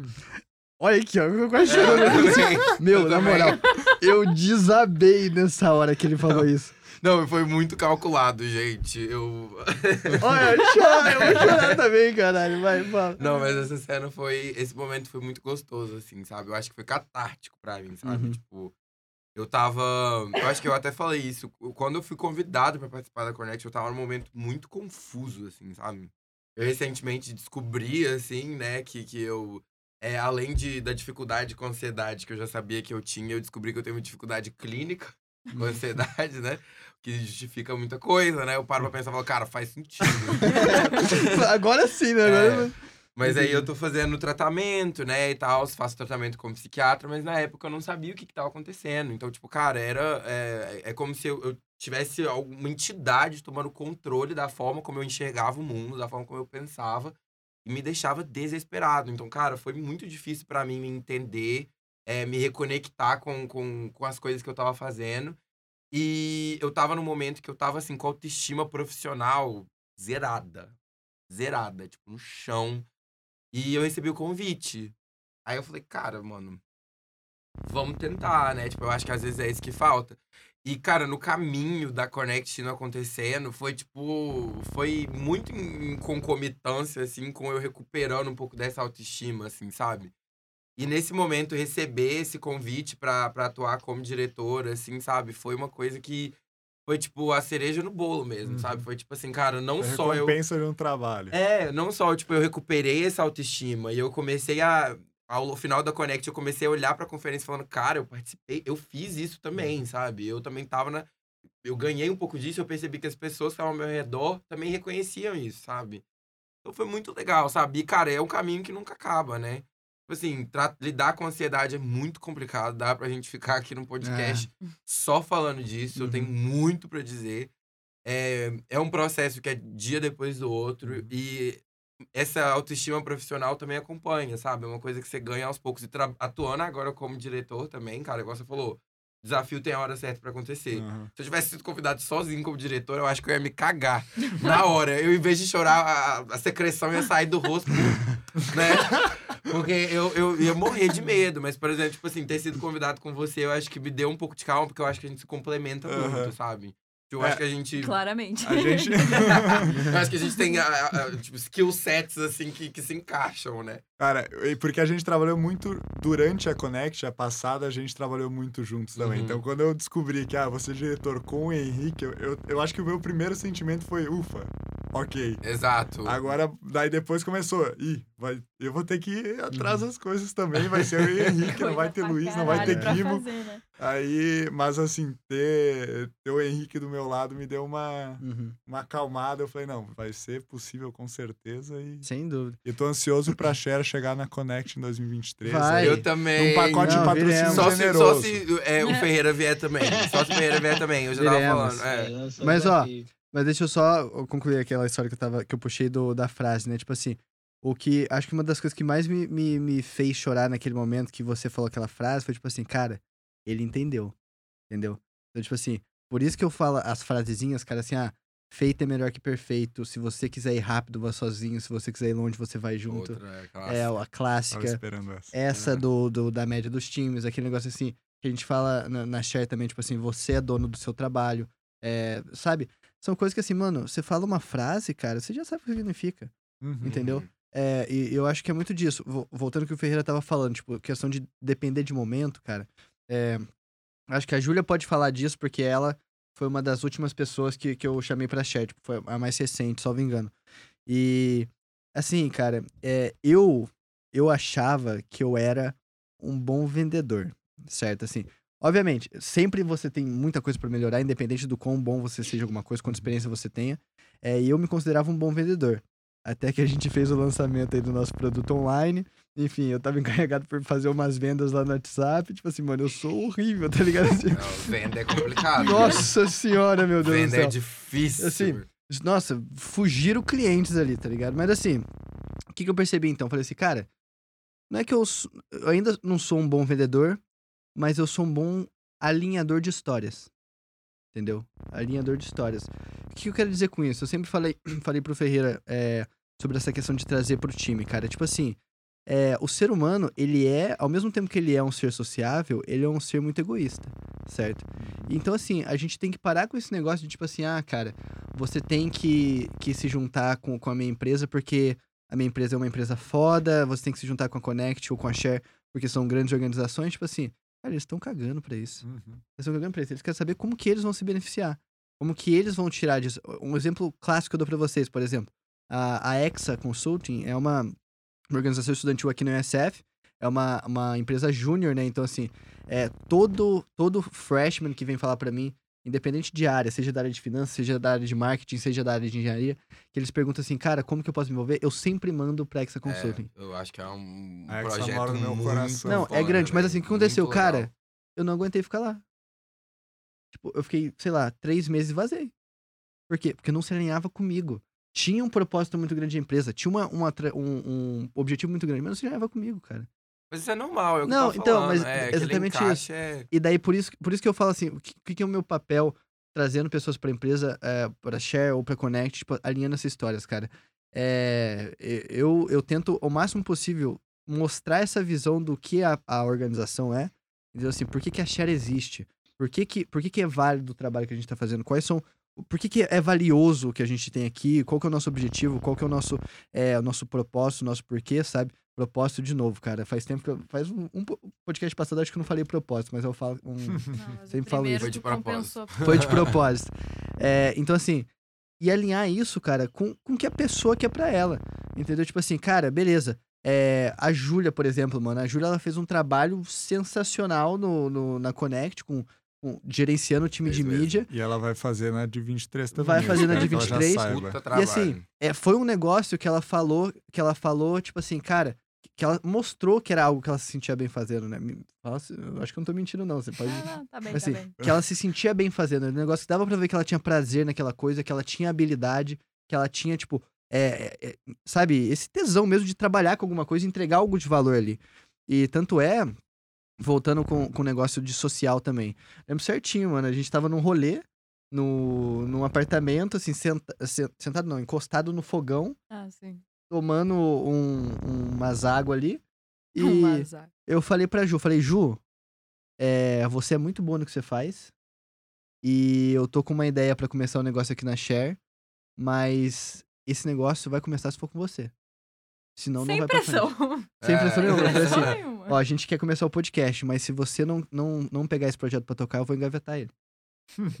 e assim, por quê, cara? Porque foi um negócio que eu falei assim, cara, se alinha com a pessoa e a pessoa se alinha com o negócio, entendeu? Então, assim, pô, eu sei que a Share vai, vai sei lá, fazer, assim, crescer, pô, pra caramba com esse podcast, com esse negócio que a gente tá fazendo. Mas eu sei que a Júlia vai crescer muito também. Então, E o Henrique também. o Henrique Vou deixar também. meu Instagram É, não. Então, assim, é, não sei se vocês concordam, talvez até. Acho que eu, eu, te chamando, né? Assim, vocês, eu acho que foi mais o Guimo que teve mais essa relação de convidar vocês. Mas, assim, é, eu acho que o meu papel foi muito isso: alinhar esses contextos, alinhar essas histórias, entender o- como É. que o- a trajetória da Cher, como o objetivo da Cher se alinha com o objetivo da pessoa e falar isso, cara. Tipo, pô, a pessoa participa de alguma coisa por ela. Se o propósito da pessoa se alinha com o seu propósito, ela vai mandar bem naquilo. Não Uhum. adianta. O propósito da Isso aí. empresa pode ser muito bom, as as- o propósito da pessoa pode ser muito bom. Mas se eles não baterem, vai ser um, um funcionário medíocre, vai ser uma empresa medíocre É. que, tipo, sem funcionários bons. Cara, e eu vou Entendeu? falar assim também, tipo, eu acho que é, é- é- todo mundo é meio que ambicioso, né? Uhum. Que a gente naturalmente, acho que se, se o ser humano não fosse ambicioso, nenhuma criança ia sonhar que tá voando, todo mundo ia sonhar que tava caminhando, né? Então, eu acho que a gente naturalmente é, Caramba! é- é, eu acho que todo mundo é, o ser humano Pega ele é naturalmente ambicioso, né? Eu acho que a gente é aprende ao longo da vida a não ser, a É. é. diminuir nossas expectativas porque a gente passa por frustrações. Mas eu acho que a gente é naturalmente ambicioso. E uma coisa que eu tenho visto, e eu aprendo muito isso com meu pai, é o tanto que, cara, provavelmente ser líder agora é uma das coisas mais difíceis que eu já fiz, velho. Uhum. Tipo, é, é- Acho que cada dia que passa é mais complicado. Porque vai muito além de ser organizado, que eu não sou, by the way. Mas, tipo assim, é. Porque as pessoas precisam de coisas. E, tipo, se você não nutrir elas disso, ninguém vai. E eu, eu sinto, por exemplo, que, que o mais importante da gente ter, além de ter um planejamento, planejamento financeiro bem feito, a gente precisa de ter visão, sabe? Uhum. E isso é muito difícil de comunicar. E eu lembro que eu tenho uma- umas conversas com meus pais, assim, sabe? Muito, porque meus pais são muito foda. Meus pais são muito foda. Se vocês estiverem assistindo isso aí, eu acho vocês muito foda. O- meu pai e minha mãe, tipo, eles é, trabalharam gerenciando o time a vida inteira. Sempre foram líderes, assim, sabe? Sempre não, mas... tipo, Uhum. tipo, ao longo da carreira se encontraram como líderes em vários times nas empresas que eles trabalham, trabalharam. E eu aprendo muito com eles em liderança, até dentro de casa. Tipo assim, Sim. é, o estilo de liderança dos meus pais com a nossa família é incrível. Tipo, eu, eu sou apaixonado com o jeito que eu fui criado. É, pretendo criar meus filhos da mesma forma. Obviamente, a gente sempre quer dar um ajustezinho ali, uma coisa a colar, mas é, gosto bastante, assim, da forma como eu fui criado. E eu converso, converso muito com meu pai sobre esse tipo de dificuldade que eu vejo, assim, com meu pai e com minha mãe, com esse tipo de dificuldade que eu vejo na Connect. Meu pai me falou uma coisa que eu fiquei assim, mudou a forma que eu olho pra liderança, Uhum. sabe? Que eu acho que muitas vezes a gente pensa, tipo assim, cara, eu, eu tô nesse papel de liderança, eu tenho que ser o escudo, eu tenho que ser a espada, eu tenho que mostrar a visão, eu tenho que. Tá, tá, tá, tá. E meu pai falou assim, que a forma como ele aprendeu a enxergar a liderança na vida dele é como se a gente fosse um jardineiro. Aí eu fiquei tipo assim, hã? Mexe com adubo? Aí ele falou, não, eu aprendi que ser líder é igual ser jardineiro. Ninguém vai pra um jardim pra ver o jardineiro. Todo mundo vai pra um jardim pra ver as flores, tá ligado? Então, tipo assim, o papel do jardineiro é você dar nutriente, adubar, é, fazer com que as flores e as plantas estejam bonitas ali pro povo chegar lá e ver as flores. Aí, se você tiver a oportunidade, se alguém tiver curioso, quer saber, ah, cara, quem que é o jardineiro? Aí você fala, oi, sou eu. entendeu? Mas o objetivo do jardineiro é deixar o jardim apresentável, entendeu? E volta naquele ponto de, é, é, de agora, o nosso convite para Connect é muito mais fácil. Por quê? Porque a gente já tem aquele jardim. O jardim pronto. já tá mais Não é- bonito. antes era só semente que tava Exato. crescendo ali. É, mato ele tava adubando o solo. É. assim. A gente já tem um ponto para mostrar, olha, realmente isso aqui é algo bom, é algo que vale a pena Uhum. estar inserido e... Não, e eu falo, tipo, gostei eu falo do isso, tipo, tipo assim, Eu gostei, vou roubar. cara, como que todo mundo. É, Crédito ao meu pai, o É. Elden, né? A Mas, é- metáfora do jardineiro. Eu gostei. Metáfora usar, do jardineiro. Tipo assim, o que- por que, que eu digo isso? Quando eu, conectando com essa ideia de todo mundo é ambicioso. Porque, velho, eu acho que parte do que dá gás para as pessoas de trabalharem é sentir que elas têm esse espaço para crescer, entendeu? Então, tipo, você adubar o solo pra, pra planta crescer mesmo. A pessoa sentir que ela tem espaço para explorar a ambição dela. Eu acho que, que, que, que isso dá muito gás pra pessoa trabalhar, entendeu? Todo mundo quer ser uma flor e o seu objetivo, então, é mostrar que você pode oferecer mais adubo e mais nutrientes pra aquela flor desabrochar. Mais vitamina D, tudo. Oferecer mais adubo. é. mas, ó, mas, ó, deixa eu fazer uma pergunta, Mas então. eu, antes de você Vai, fa- falar, falar. só complementando, é uma coisa que eu aprendi assim, com liderança bastante na faculdade, né? É, justamente nos projetos paralelos ali, como equipe de robótica, existem pessoas que naturalmente elas vão estar dispostas a mais risco, só que isso é uma quantidade muito pequena da, da amostra de pessoas. Eu sou uma das pessoas que eu estou disposta a, a trabalhar no risco durante muito tempo. Nossa, total, Pelo menos né? nessa fase atual da minha, pelo menos nessa fase atual da minha vida. Só que a maioria das pessoas não. Só que você também não, pode que você seja uma pessoa é, aí mais propensa ao risco, você não tá propenso ao risco em todas as áreas da tua vida. Uhum. E aí como é que você é, assim, pensando primeiro você como indivíduo, você para você mesmo e depois você como um, um líder ou você como alguém que está gerenciando algum time. Como é que você consegue as pessoas, fazer com que as pessoas é, queiram at- atingir determinada, é, determinada meta, determinado objetivo? Não é só você, não acredito que não seja só você ser o jardineiro e você é, regar o jardim, mas você permitir às pessoas terem aquelas pequenas vitórias de todo dia, de toda semana. Sabe? São as pequenas Aham. vitórias que dão vão dando a, vai dando a confiança para a pessoa ir subindo degrau a degrau. Por exemplo, hoje vocês chegaram como líder aí de uma, de uma conferência, de uma, vamos botar assim, uma grande conferência, Uhum. porque vocês foram subindo degrau a degrau, vocês foram atingindo ali pequenas doses de pequenas doses de vitória, foram gerando confiança em vocês, para vocês chegarem nesse ponto. Assim, como é que você pega uma pessoa que não, não sabe nada, tá entrando do zero, e você vai dando essas, essas pequenas doses, essas oportunidades para ela conseguir conquistar a confiança dela. Legal. Ela amanhã tá num projeto, num, num, num passo maior. Eu- É, comple- vai. Complementando o que tu falou, eu acho que a parte mais importante é também entender que até dentro do, da- do teu posicionamento atual, você pode atuar com um papel de liderança também. Então, por exemplo, por mais que... Isso em qualquer coisa, eu vou usar a Connect como exemplo. Ah, eu comecei ali pensando nas iniciativas, mas ainda assim eu montei um time de suporte que pensou em todas as partes de- iniciativas. Ou seja, eu tive que ser um líder para eles que estava abaixo da liderança do, do Luiz do Guilherme. Então, acho que em todas as etapas da tua vida, até mesmo, por exemplo, faculdade. Ah, Agora a gente está no último ano, mas a gente, querendo ou não, a gente pode atuar com um papel de liderança para pessoas que estão entrando agora, como o Luiz foi lá falar sobre é, desenvolvimento profissional para os freshmen. Então, acho que sempre é, você tem que tirar o melhor proveito possível da situação que você está e tentar desenvolver todas essas habilidades aí de liderança que naturalmente também vão, vão aparecendo. Acho que isso é bem legal.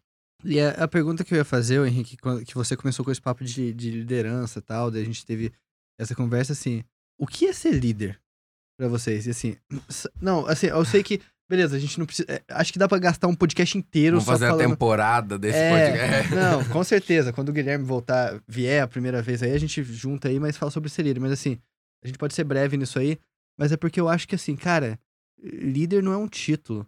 Uhum. E, e, muita gente usa isso como um título. Uhum. Sabe assim, ah, eu sou student leader, eu sou isso líder, eu sou isso líder. Eu falo assim, cara. É por meio de ações. Então, a minha visão hoje é que assim, cara, não é você que fala que você é um líder, são as outras pessoas que vão chamar você de líder. Aham, legal. Sabe?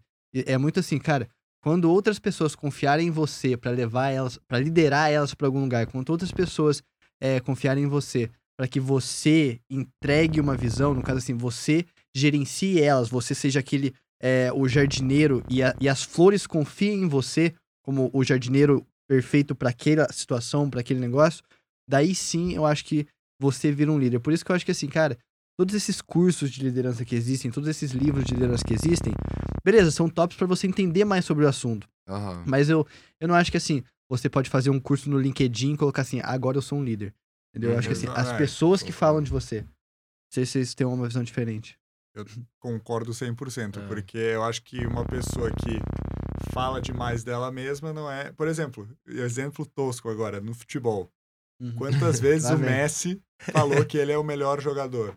Nenhuma. Ele não precisa falar. Uhum. Aí, quando são aqueles jogadores que falam, não, porque eu sou não sei o quê, aí. É. Não, não quis falar do Cristiano Ronaldo, porque É, o Cristiano Ronaldo fala, o melhor, ele é tão bom E o quanto. Romário? É. E o Romário? Não, mas o Romário pode. O Romário O pode. Romário pode. Mas assim, eu acho que quando você mesmo fala, muitas vezes você não precisa falar, as outras pessoas têm que, têm que concordar, é, chegar em um consenso, não, essa pessoa realmente tá ali porque ela fez por mérito, fez por merecimento e ela é apta a liderar alguém, então acho que esse é o, a ideia, eu concordo acho que a- 100%. Eu acho que a Margaret Thatcher tem uma, uma frase que é assim, se você precisa falar que você é, é porque você não é. Exatamente. Ah, ela é o seu, o seu Madruga. um dos dois, um dos dois. seu Madruga. Cara, eu acho que eu diria ainda mais. Eu acho que eu diria que, na verdade, a gente tem acostumado a dizer que a pessoa é líder, que eu sou líder, mas eu acho que líder é um papel que você ocupa, né? Tipo, a gente ocupa tanto papel na vida, eu ocupo papel de aluno, de filho, de amigo, de, né, companheiro, sei lá, tipo assim, a gente ocupa vários papéis. Eu acho que líder é um dos papéis que você ocupa. Tem momento que você tá no papel de líder e tem momento que não. Tipo, dentro da Connect mesmo, sabe? Tem momento que eu não tô em papel de líder, sabe? Uhum. Tipo, no Itaú, por exemplo. Eu não tinha muita oportunidade pra estar num papel de líder, né? Eu era estagiário, então, tipo assim, eu era a grama da, da cadeia alimentar ali do, do, do Itaú. Mas, por exemplo, eu tive a oportunidade de organizar um, um tipo. Como é que fala? Como é que chama? Um treinamento de Excel pra marketing. Falaram pra Legal. mim, cara, eu entrei num time de marketing que era mais analógico, era a pessoa mais, tipo, data oriented, assim. Ah. Eles falaram, Henrique, por que, que você não organiza, tipo, um treinamento de Excel pro, pro pessoal do marketing? Eu falei, cara, legal. Então eu tive a oportunidade de desempenhar um papelzinho de líder ali, Aham. que era dentro do meu treinamento. Na Connect tem situação, várias situações que a gente tá nesse papel de líder, mas tem situação que não. Quando, por exemplo, eu vou fazer reunião, sei lá, com a, com a Juliana do marketing. Juliana é a nossa head de marketing do momento. Ela tem o time dela de marketing. tal. Trabalhou na Share também. Trabalha na Share também. Trabalhou, aí, ó, ela saiu, A mas gente ela- compartilhando é. talentos. Ó, É, mas, por exemplo, se a Juliana chamar a gente pra, um, pra um- uma reunião pra falar dos planejamentos dela, quem tá tendo papel de líder é ela. A gente tá tendo papel de ouvinte, basicamente. E você é dono do seu próprio trabalho também. isso É, também- exato. Também é implementado. Então, eu acho que, é, que é- é- tem momentos que você desempenha um papel de líder, né? Então, é bom diferenciar isso também. Tem momentos que você não precisa estar desempenhando esse papel. Você pode... Você vai agregar muito mais ao sistema se você tiver como papel de aprendiz. Uhum. Mesmo dos seus liderados, entendeu? Eu acho. Exatamente. eu É, acho mas que até essa oportunidade sua do, do estágio aí foi, um- foi uma pequena vitória, sabe? Você teve a oportunidade Com de ter uma pequena certeza. vitória aí. Com Aí ali, hoje você fez um, um treinamento de Excel ali naquela organização. Amanhã você vai ter que fazer, sei lá, um treinamento para o outro setor. Já tá, já se sente capaz de fazer isso, Nossa, sim. sabe? Uhum. Depois você vai ter um treinamento de Excel para mais pessoas. Aí você vai começar, sei lá, dar um treinamento de Excel tá, no YouTube. Vai resolver fazer isso de, no YouTube, se você quiser, para atingir mais pessoas. Você tá com mais confiança para fazer esse, pra exercer esse papel. É um papel de um líder que conquistou um pouquinho mais que aquele primeiro que era, era, começou como estagiário. Acho que é Aham. muito nesse caminho, sabe? São é, oportunidade para as pessoas conquistarem as pequenas vitórias ali. Não, deixa eu tirar um, um Tipo, espacinho pra agradecer também ao meu líder no Itaú. Que eu acho que isso que você falou, cara, de pequenas vitórias, cara. O Rodrigo Brito, que era meu líder lá no Itaú, cara, é um dos melhores, assim, que eu já tive, sabe? Ele. Eu nunca vou esquecer, cara. O primeiro projetinho que eu fiz, que eu entrei na segunda semana, eu estava maluco querendo entregar alguma coisa. Você não. Cara, a learning curve de um banco do tamanho do Itaú, em uma semana você não sabe nada. Uhum. Deu na segunda semana já tava ansioso, querendo fazer alguma coisa. Então, cara, eu nem lembro o que que era. Acho que eu peguei uma apresentação, fiz alguma coisa rapidinha pra apresentar pra ele. Falei, Rodrigo, olha só o que que eu montei. Tipo, isso aqui faz sentido? Aí ele, caraca, velho, muito legal e tal. Deixa eu puxar aqui o outro Rodrigo. Puxou o Rodrigo, que era chefe dele. Então, o Rodrigo Brito, que era, ele era meu coordenador. E tem o outro Rodrigo, que é o Rodrigo Montesano, que era gerente da área. Ele chamou o Rodrigo Montesano pra reunião e falou: Henrique, apresenta pra ele o que, que você fez. E eu, tipo assim, fiquei de cara, né? Eu falei, tipo, cara, tipo. Entendeu? Então, tipo, ele foi uma pessoa que me incentivou muito nesse aspecto também, de, tipo assim, me dar, dar espaço pra pessoa, sabe? Eu tava numa reunião da superintendência do Itaú, que era, tipo assim, uma reunião de vários profissionais do marketing, trabalham na, simplesmente na marca mais valiosa do Brasil. Então, tipo assim, é um encontro de gênios do marketing, basicamente. E o Rodrigo me falou, me incentivou. Ele falou, Henrique, por que, que você não vai lá e apresenta a Connect? De maluco, assim mesmo. Tipo, não ia ter um espaço, tipo assim, agora o Henrique vai apresentar a Connect. Não, tipo assim, todo, ninguém sabia o que, que era a Connect. E ele falou, tipo assim, cara, quando o, o Renato Haramura, que era o superintendente da minha área lá, ele vai dar um espaço para as pessoas que entraram no time para se apresentar. Na hora que você tiver o CDM para te apresentar, você vai lá e apresenta a conferência. Eu falei, tranquilo. Montei uma apresentação, ch- chamei o pessoal lá. Na hora que ele me chamou, Henrique, pode se apresentar. Oi, meu nome é Henrique. Queria usar esse tempo aqui pra apresentar a Connect. então todo mundo ficou tipo assim, que porra é O que, que ele tá fazendo? O que que ele tá Jogou fazendo? aonde? daí? Mano, apresentei lá o trem rapidão e tal, essa energia maluca, assim. No final, o povo ficou tipo, gente, teve até pitch aqui na nossa reunião, ninguém tava esperando, mas, tipo, foi muito legal, sabe? Todo mundo gostou. E eu só tive essa oportunidade porque foi uma pessoa que me liberou esse espaço, né? Então eu acho que faz muito sentido o que você tava falando, de, de, de dar esse espaço para as pessoas terem essas pequenas vitórias, né? o líder sempre tem também uma característica muito específica. Tipo, é, agora que tu citou nomes do teu estágio, eu vou ter que citar também. apre- pai, falou o nome do pai, enfim. Mas tô- promovendo, tô trazendo pessoas É. comigo. Não, mas é, é que eu acho que uma característica que eu percebi da liderança do JP Morgan ali do, é do é, Private Bank do Brasil. É, o Edinardo Figueiredo, CEO do, é, do todo o Private Bank, ele é CEO de toda a parte da, da América Latina. O Antônio Gonzalez é do, do Flor do, do Brasil e o Zanuto, que foi o, o Uhum. nosso, nosso palestrante aqui na Connect também. Todos eles têm uma característica igual. E eu acho que é eles, toda vez que alguém traz alguma coisa para eles, alguma ideia, alguma qualquer coisa que seja, seja conversar num coffee chat, qualquer coisa, eles prestam 100% atenção em você e eles tentam te ajudar da melhor forma. Então acho que isso entra muito também no que tu falou do Rodrigo, Rodrigo, do é. Rodrigo, que você tenta fazer as outras pessoas também evoluírem da melhor forma possível. E essa parte assim seja literalmente em qualquer tipo de conversa, é, é, se um, o cara se coloca no lugar da outra pessoa, eu acho que é esse- essa parte, se colocar no, no lugar da outra pessoa e tentar ajudar da melhor forma eh, possível, acho que esse é um dos papéis mais fundamentais de, de liderança É que, que Atenção, precisa né? ter. Exato, a atenção e o desejo de ajudar a pessoa. Enfim, é, eu acho que é legal que vocês falaram isso, porque é muito essa pegada aí de, de, de cultura, né, velho? Assim, é porque o- até o o Léo Vieira, né, que é da Traction, que é a empresa, inclusive, que o nosso querido Guimo tá trabalhando lá, que foi palestrante na Connect, ele falou muito disso.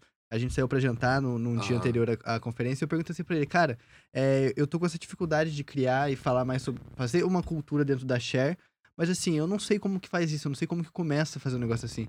Ele falou assim, cara, cultura não é algo que você se cria, cultura é algo que você faz todo dia, entendeu? E daí a gente começou a entender, tipo assim, ah, faz sentido, tipo assim, pô, a Connect já tava lá. A gente tinha uma cultura.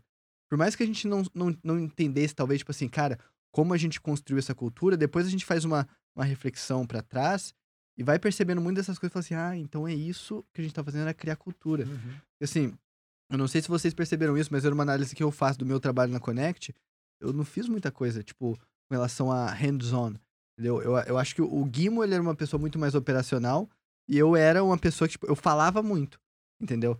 E daí acho que. é, eu falo muito. Então, depois eu que gosto de falar, É, né? não, depois a mas- gente vai contar nesse podcast quantas horas que o, o Luiz passou falando. a gente vai. É, né, eu falo bastante, mas assim, eu acho que esse era o meu papel no, na, na Connect, é meu papel na Share, que eu falo assim, cara, é, o meu objetivo é. Eu sei que eu não sou o melhor em muita coisa, tipo, cara, eu não sei fazer o que a Júlia tá fazendo em negócio de podcast, eu não sei fazer o que a Juliana, o que a Isa Horta, é, o que a Gabi Viana, eles fazem com marketing, entendeu? Eu não sei fazer o que o Ferreira faz com, com, com, com os produtos, criação de produto, tudo, tudo mais. Mas o que eu acho que eu consigo fazer é justamente achar as melhores pessoas para designar aquelas tarefas e garantir realmente esse espaço aí que as pessoas, no caso assim, elas possam trazer ideias, elas possam desenvolver, elas possam é, estar sempre alinhadas com, com esse objetivo, né? Que eu acho que por isso que eu falo tanto para pessoa, pessoa nunca esquecer esse alinhamento, né? E não sei, acho não sei se vocês concordam, assim, mas essa é basicamente a visão que eu tenho. Ah, não concordo. Eu acho que, cara, igual você falou, cultura, eu não acho que é uma coisa que você. Tipo assim, é- tudo na vida se cria, né? Então é uma Uhum. coisa que você cria, mas não é uma coisa que você cria intencionalmente, né? Eu acho que quando a gente fala de cultura, a gente. É muito mais proteger do que criar, né? Uhum. Você olha pra cultura da forma como ela está, da forma como ela naturalmente aconteceu, e você vê, cara, quais aspectos dessa cultura eu quero proteger. Porque, cara, cultura muda, tudo Uhum. é dinâmico. Da- no próximo ciclo da Connect vai chegar a gente, essas pessoas vão trazer a bagagem delas e vão formar a nova cultura da Connect. Mas Não existe uma cultura mantém- imutável. Eu acho que se mantém, ah, se mantém a cultura com o que um líder anterior fez. Uhum. E se muda esse líder, você tem coisas para se manter da cultura. Então, por exemplo, a Aham. Connect que a gente tem. A gente ainda não sabe, mas intencionalmente a gente estava tentando manter a cultura, essa parte de proteger a cultura. Mas é, às vezes seria interessante também pensar nessa em como que você vai criar a cultura. É realmente por fazer as coisas. Então Uhum. você Uhum. demonstra através de ações que você tá ali intencionalmente querendo fazer com que as outras pessoas cresçam também. Então essa parte eu acho que, Uhum. que é essencial também nesse, nesse nosso papel. Uhum. Antes do Luiz ir aí pros finalmente, Vamos. queria puxar também uma pequena diferença aqui, porque assim, acaba sendo uma grande diferença que existe entre uma cultura de uma organização estudantil, universitária, e uma cultura, muitas vezes, de. Vamos botar aí, vai, de empresa. Cara, quando a gente está falando de uma organização universitária, estudantil, vários erros vão se repetir ano após ano. As pessoas mudam o tempo inteiro e não vai ter ninguém que permanece do primeiro até o último evento aí da Connect. Então, muitos erros vão se repetir. Uhum. É, é muito difícil você prever o. Porque é, é- a pessoa que está hoje ali era você que estava ontem naquela mesma idade, naquela mesma situação, com sentimentos e coisas muito semelhantes acontecendo. Agora, sei lá, alguém que tá, começou uma empresa daqui a 5, 10, 15, 20 anos, essa mesma pessoa, existe uma grande chance da pessoa ainda estar nessa empresa. Esse líder, essa pessoa que fundou. Então, às vezes a cultura consegue ser algo mais progressivo, Aham. sabe? Existe de fato, você consegue perceber uma evolução. Agora, quando a gente fala de uma organização estudantil Com uma universitária, rotação cara, grande, é, uma a tendência dos. Dos erros se repetirem é muito grande, porque ninguém vai continuar para sempre ali. Bom, espera-se que não, né? É. Esse é um desafio, né, cara? Como que a gente desafio. guarda esse, esse conhecimento, como que a gente faz com que ele seja acessível. A Brasa, por exemplo. Uma organização, a Brasa da USF, cresceu Absurdamente. muito. Só que, cara, tem um um gap aí. Se você for olhar a história da, da Brasa, a minha percepção de alguém que tá fora, eu nunca tive envolvido dentro da Brasa. Mas, por exemplo, eu acho que a pandemia fez um pouco de um gap, assim, sabe? Porque, por exemplo, a gente tentando acessar algumas informações, por exemplo, eu tava conversando com a Tati, que é da revista Suncoast. Oi, Tati, se você estiver assistindo. a Tati da revista Suncoast tava falando com a gente. Ah, não, porque eu tinha um contato muito próximo com a Brasa, com, na- com os meninos que, que eram da Brasa antes da pandemia. E depois aconteceu a pandemia e voltou a Brasa, a Brasa se reestruturou. Só que eu acho que teve um, um salto de comunicação ali que a gente deu uma quebrada do conhecimento Uhum. que a gente tinha antes. E assim, a Brasa tá super bem posicionada, muito bem colocada.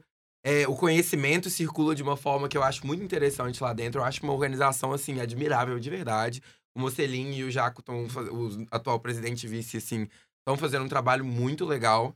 É, mas teve esse salto, né? Tipo, e você enxerga que, que é um desafio muito grande. Igual você falou, a gente tem uma rotatividade muito grande. Como que você, sabe, onde que você coloca essa informação? Quem que vai acessar? Como que vai acessar? Onde que vai estar? Tá? Vai estar tá na cabeça das pessoas? Daqui a dois anos, ninguém vai lembrar que a gente estava na USF. Uhum. Entendeu? Então, tipo assim, como que, que, que a gente faz isso circular, né? Tipo, igual a gente, por exemplo, tem o Luiz tá aqui na USF, ele obviamente tá mais próximo da Connect. Mas daqui a, tipo assim, três anos, quando o Luiz e o Guilherme tiverem malucos na vida deles, será que eles vão estar tá pensando na Connect com tanta proximidade? A pessoa que vai estar tá aqui como, co como co-diretor da Connect, às vezes nunca conversou com o Guilherme, com o Luiz. Então, tipo, não, é, não, não tem uma comunicação tão aberta. Como que a gente nutre esse conhecimento, né? É um desafio que eu acho que tem em toda organização, principalmente as que tem uma rotatividade maior. A universidade é um ambiente muito complicado por isso. A gente tenta, por exemplo, a gente tem aqui na USF a Alumni Association, que tenta, por exemplo, reter relacionamento de alumni, que são pessoas que já formaram na faculdade com os atuais estudantes, né? Então, é um desafio grande. Cara, eu acho que é isso. O papo tá muito bom, mas assim, obviamente. A nossa manager vai cortar. É, não. É. Chega. E, e sendo, sendo quem eu sou, eu tenho que terminar com uma historinha. Ai, começou. Leve, mas. E que fala muito sobre isso que você falou. Sobre, tipo assim, pô, beleza. É, quando eu e Guimo, a gente confundou a Connect, a gente tava aqui, top, primeira edição. Quando o Guimo saiu, só tá eu aqui, a gente passou, beleza, eu ainda tô aqui. Mas quando eu sair, vocês saírem, tipo, o que que fica, né? Uhum. E tem um poema, cara, que chama é, The Bridge Builder, ou seja, o construtor de pontes. É, recomendo procurarem aí depois, mas assim, eu não vou recitar ele, obviamente. Mas eu queria contar a história dele, que é basicamente assim. É, um cara tava caminhando e ele se encontrou meio que de frente para um penhasco, ele precisava atravessar esse penhasco. E daí ele pegou, sei lá, uma madeira aqui, um tronco ali, fez uma pontinha michuruca, passou, entendeu? E depois que ele passou, ele começou a reforçar essa ponte que ele criou. Ele, tipo, começou a tentar pegar algumas pedras, enfim, fez um negócio lá para deixar essa ponte é, mais resistente. E um outro cara que estava passando por perto e viu que, que esse senhor ali, ele estava construindo a ponte, ele falou assim, meu, por que, que você está fazendo isso? Tipo, você já passou por aqui. Por que, que você ainda vai hum. gastar o seu tempo ainda, sendo que você podia estar tá continuando a sua jornada? Por que, que você ainda vai gastar o seu tempo para a, a melhorar essa ponte?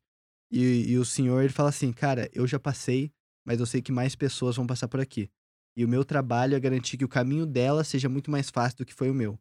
Eu acho que cultura é justamente sobre isso. O papel de um líder, é vocês dois que estão na Connect, o que eu tentei fazer, o que o Guilherme tentou fazer quando a gente estava lá, e obviamente o que eu tento fazer na Share, é justamente criar essas estruturas, seja com história, seja com frases, mas e criando e, e, estruturando essa estrutura, é, é, estruturando esse contexto, essa narrativa dentro da empresa, dentro da organização, porque é uma forma de você fortalecer para caminhos futuros.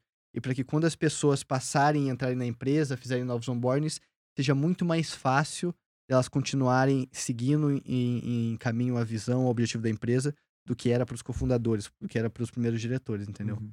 Então, é, encerro com essa história. Muito show. É, nice. Eu acho que assim, pra gente finalizar, queria que vocês dois deixassem aí é, rede social também de vocês, como que podem encontrar vocês, é, para falar mais, enfim, sobre estágios, uhum. sobre oportunidades, como que encontra a Connect e também, tipo, pô, como que essa pessoa pode se envolver com a Connect? Porque assim, não, na moral, se você não ficou impressionado com os trabalhos que a gente tá fazendo aqui com o Connect, com o Share, você não, não sei nem o que te falar, não sei nem como vender essas, essas histórias para vocês, mas como. Vai, pode mandar aí, Thales. Bom, então, é, eu acho que a gente tentou resumir aqui todo o trabalho que a gente vem fazendo na Connect, porque é muito mais do que realmente a gente estar tá envolvido em algum projeto e se desafiar. Agora, a gente passou desse ponto que a gente só entrou para nos desafiarmos e estar junto de pessoas boas. A gente passou no ponto a gente passou a ponte. Agora o que a gente quer fazer é expandir ela,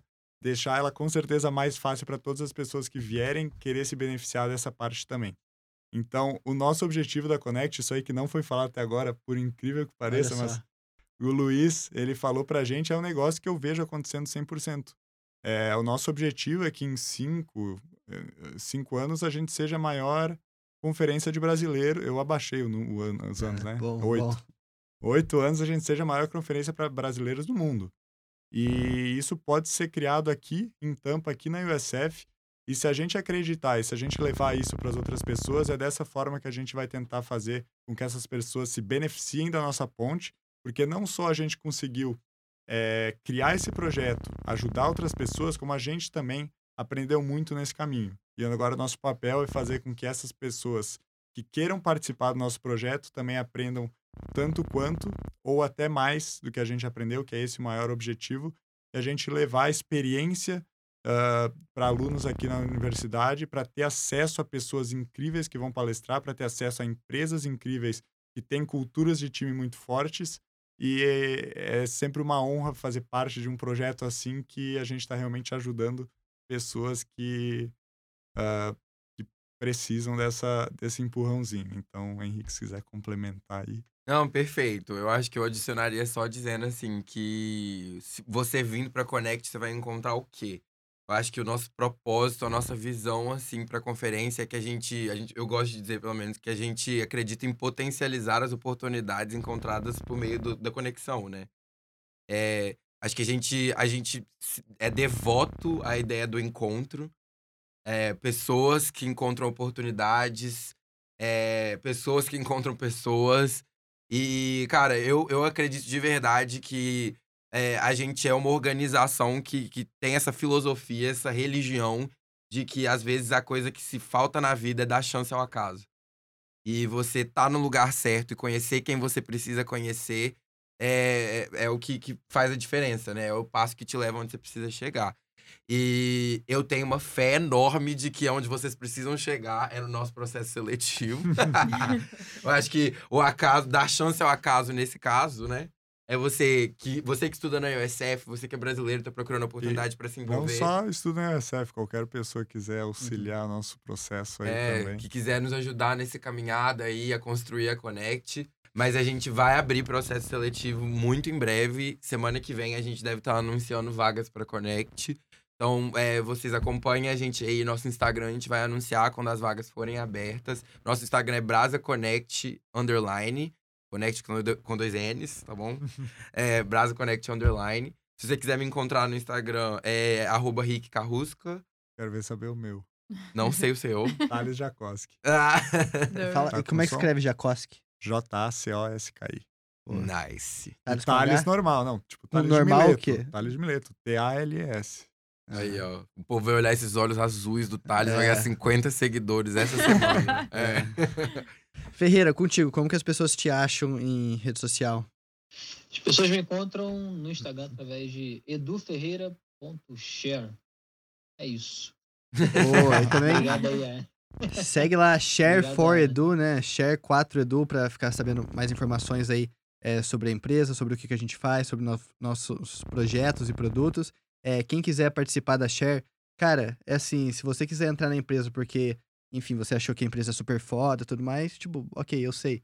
Assim, mas você tem que contar essa, o que a gente não sabe. Então, assim, B, o que, que você pode agregar para o projeto, entendeu? Como que você vai ser uma boa peça nesse jardim, entendeu? Então é sempre isso. Até para Connect, quando vocês forem aplicar para Connect, coisa do tipo, a, a, gente que tá trabalhando dentro do projeto já sabe que é uma puta oportunidade, mas vocês têm que nos contar como que essa oportunidade e essa organização pode crescer com você. Mas é isso, é sempre um prazer, meus amigos, estar conversando assim com vocês. Eu acho que passaria horas uhum. aqui. Imagina quando o Guimo vier, então. Não, eu sei ver. que passaria horas. Não, ótimo demais, mas é isso, pessoal. Espero que tenham gostado do, é, de mais um dos nossos podcasts. E, enfim, se gostarem, pode share. Abraços. tchau. tchau. tchau. Valeu.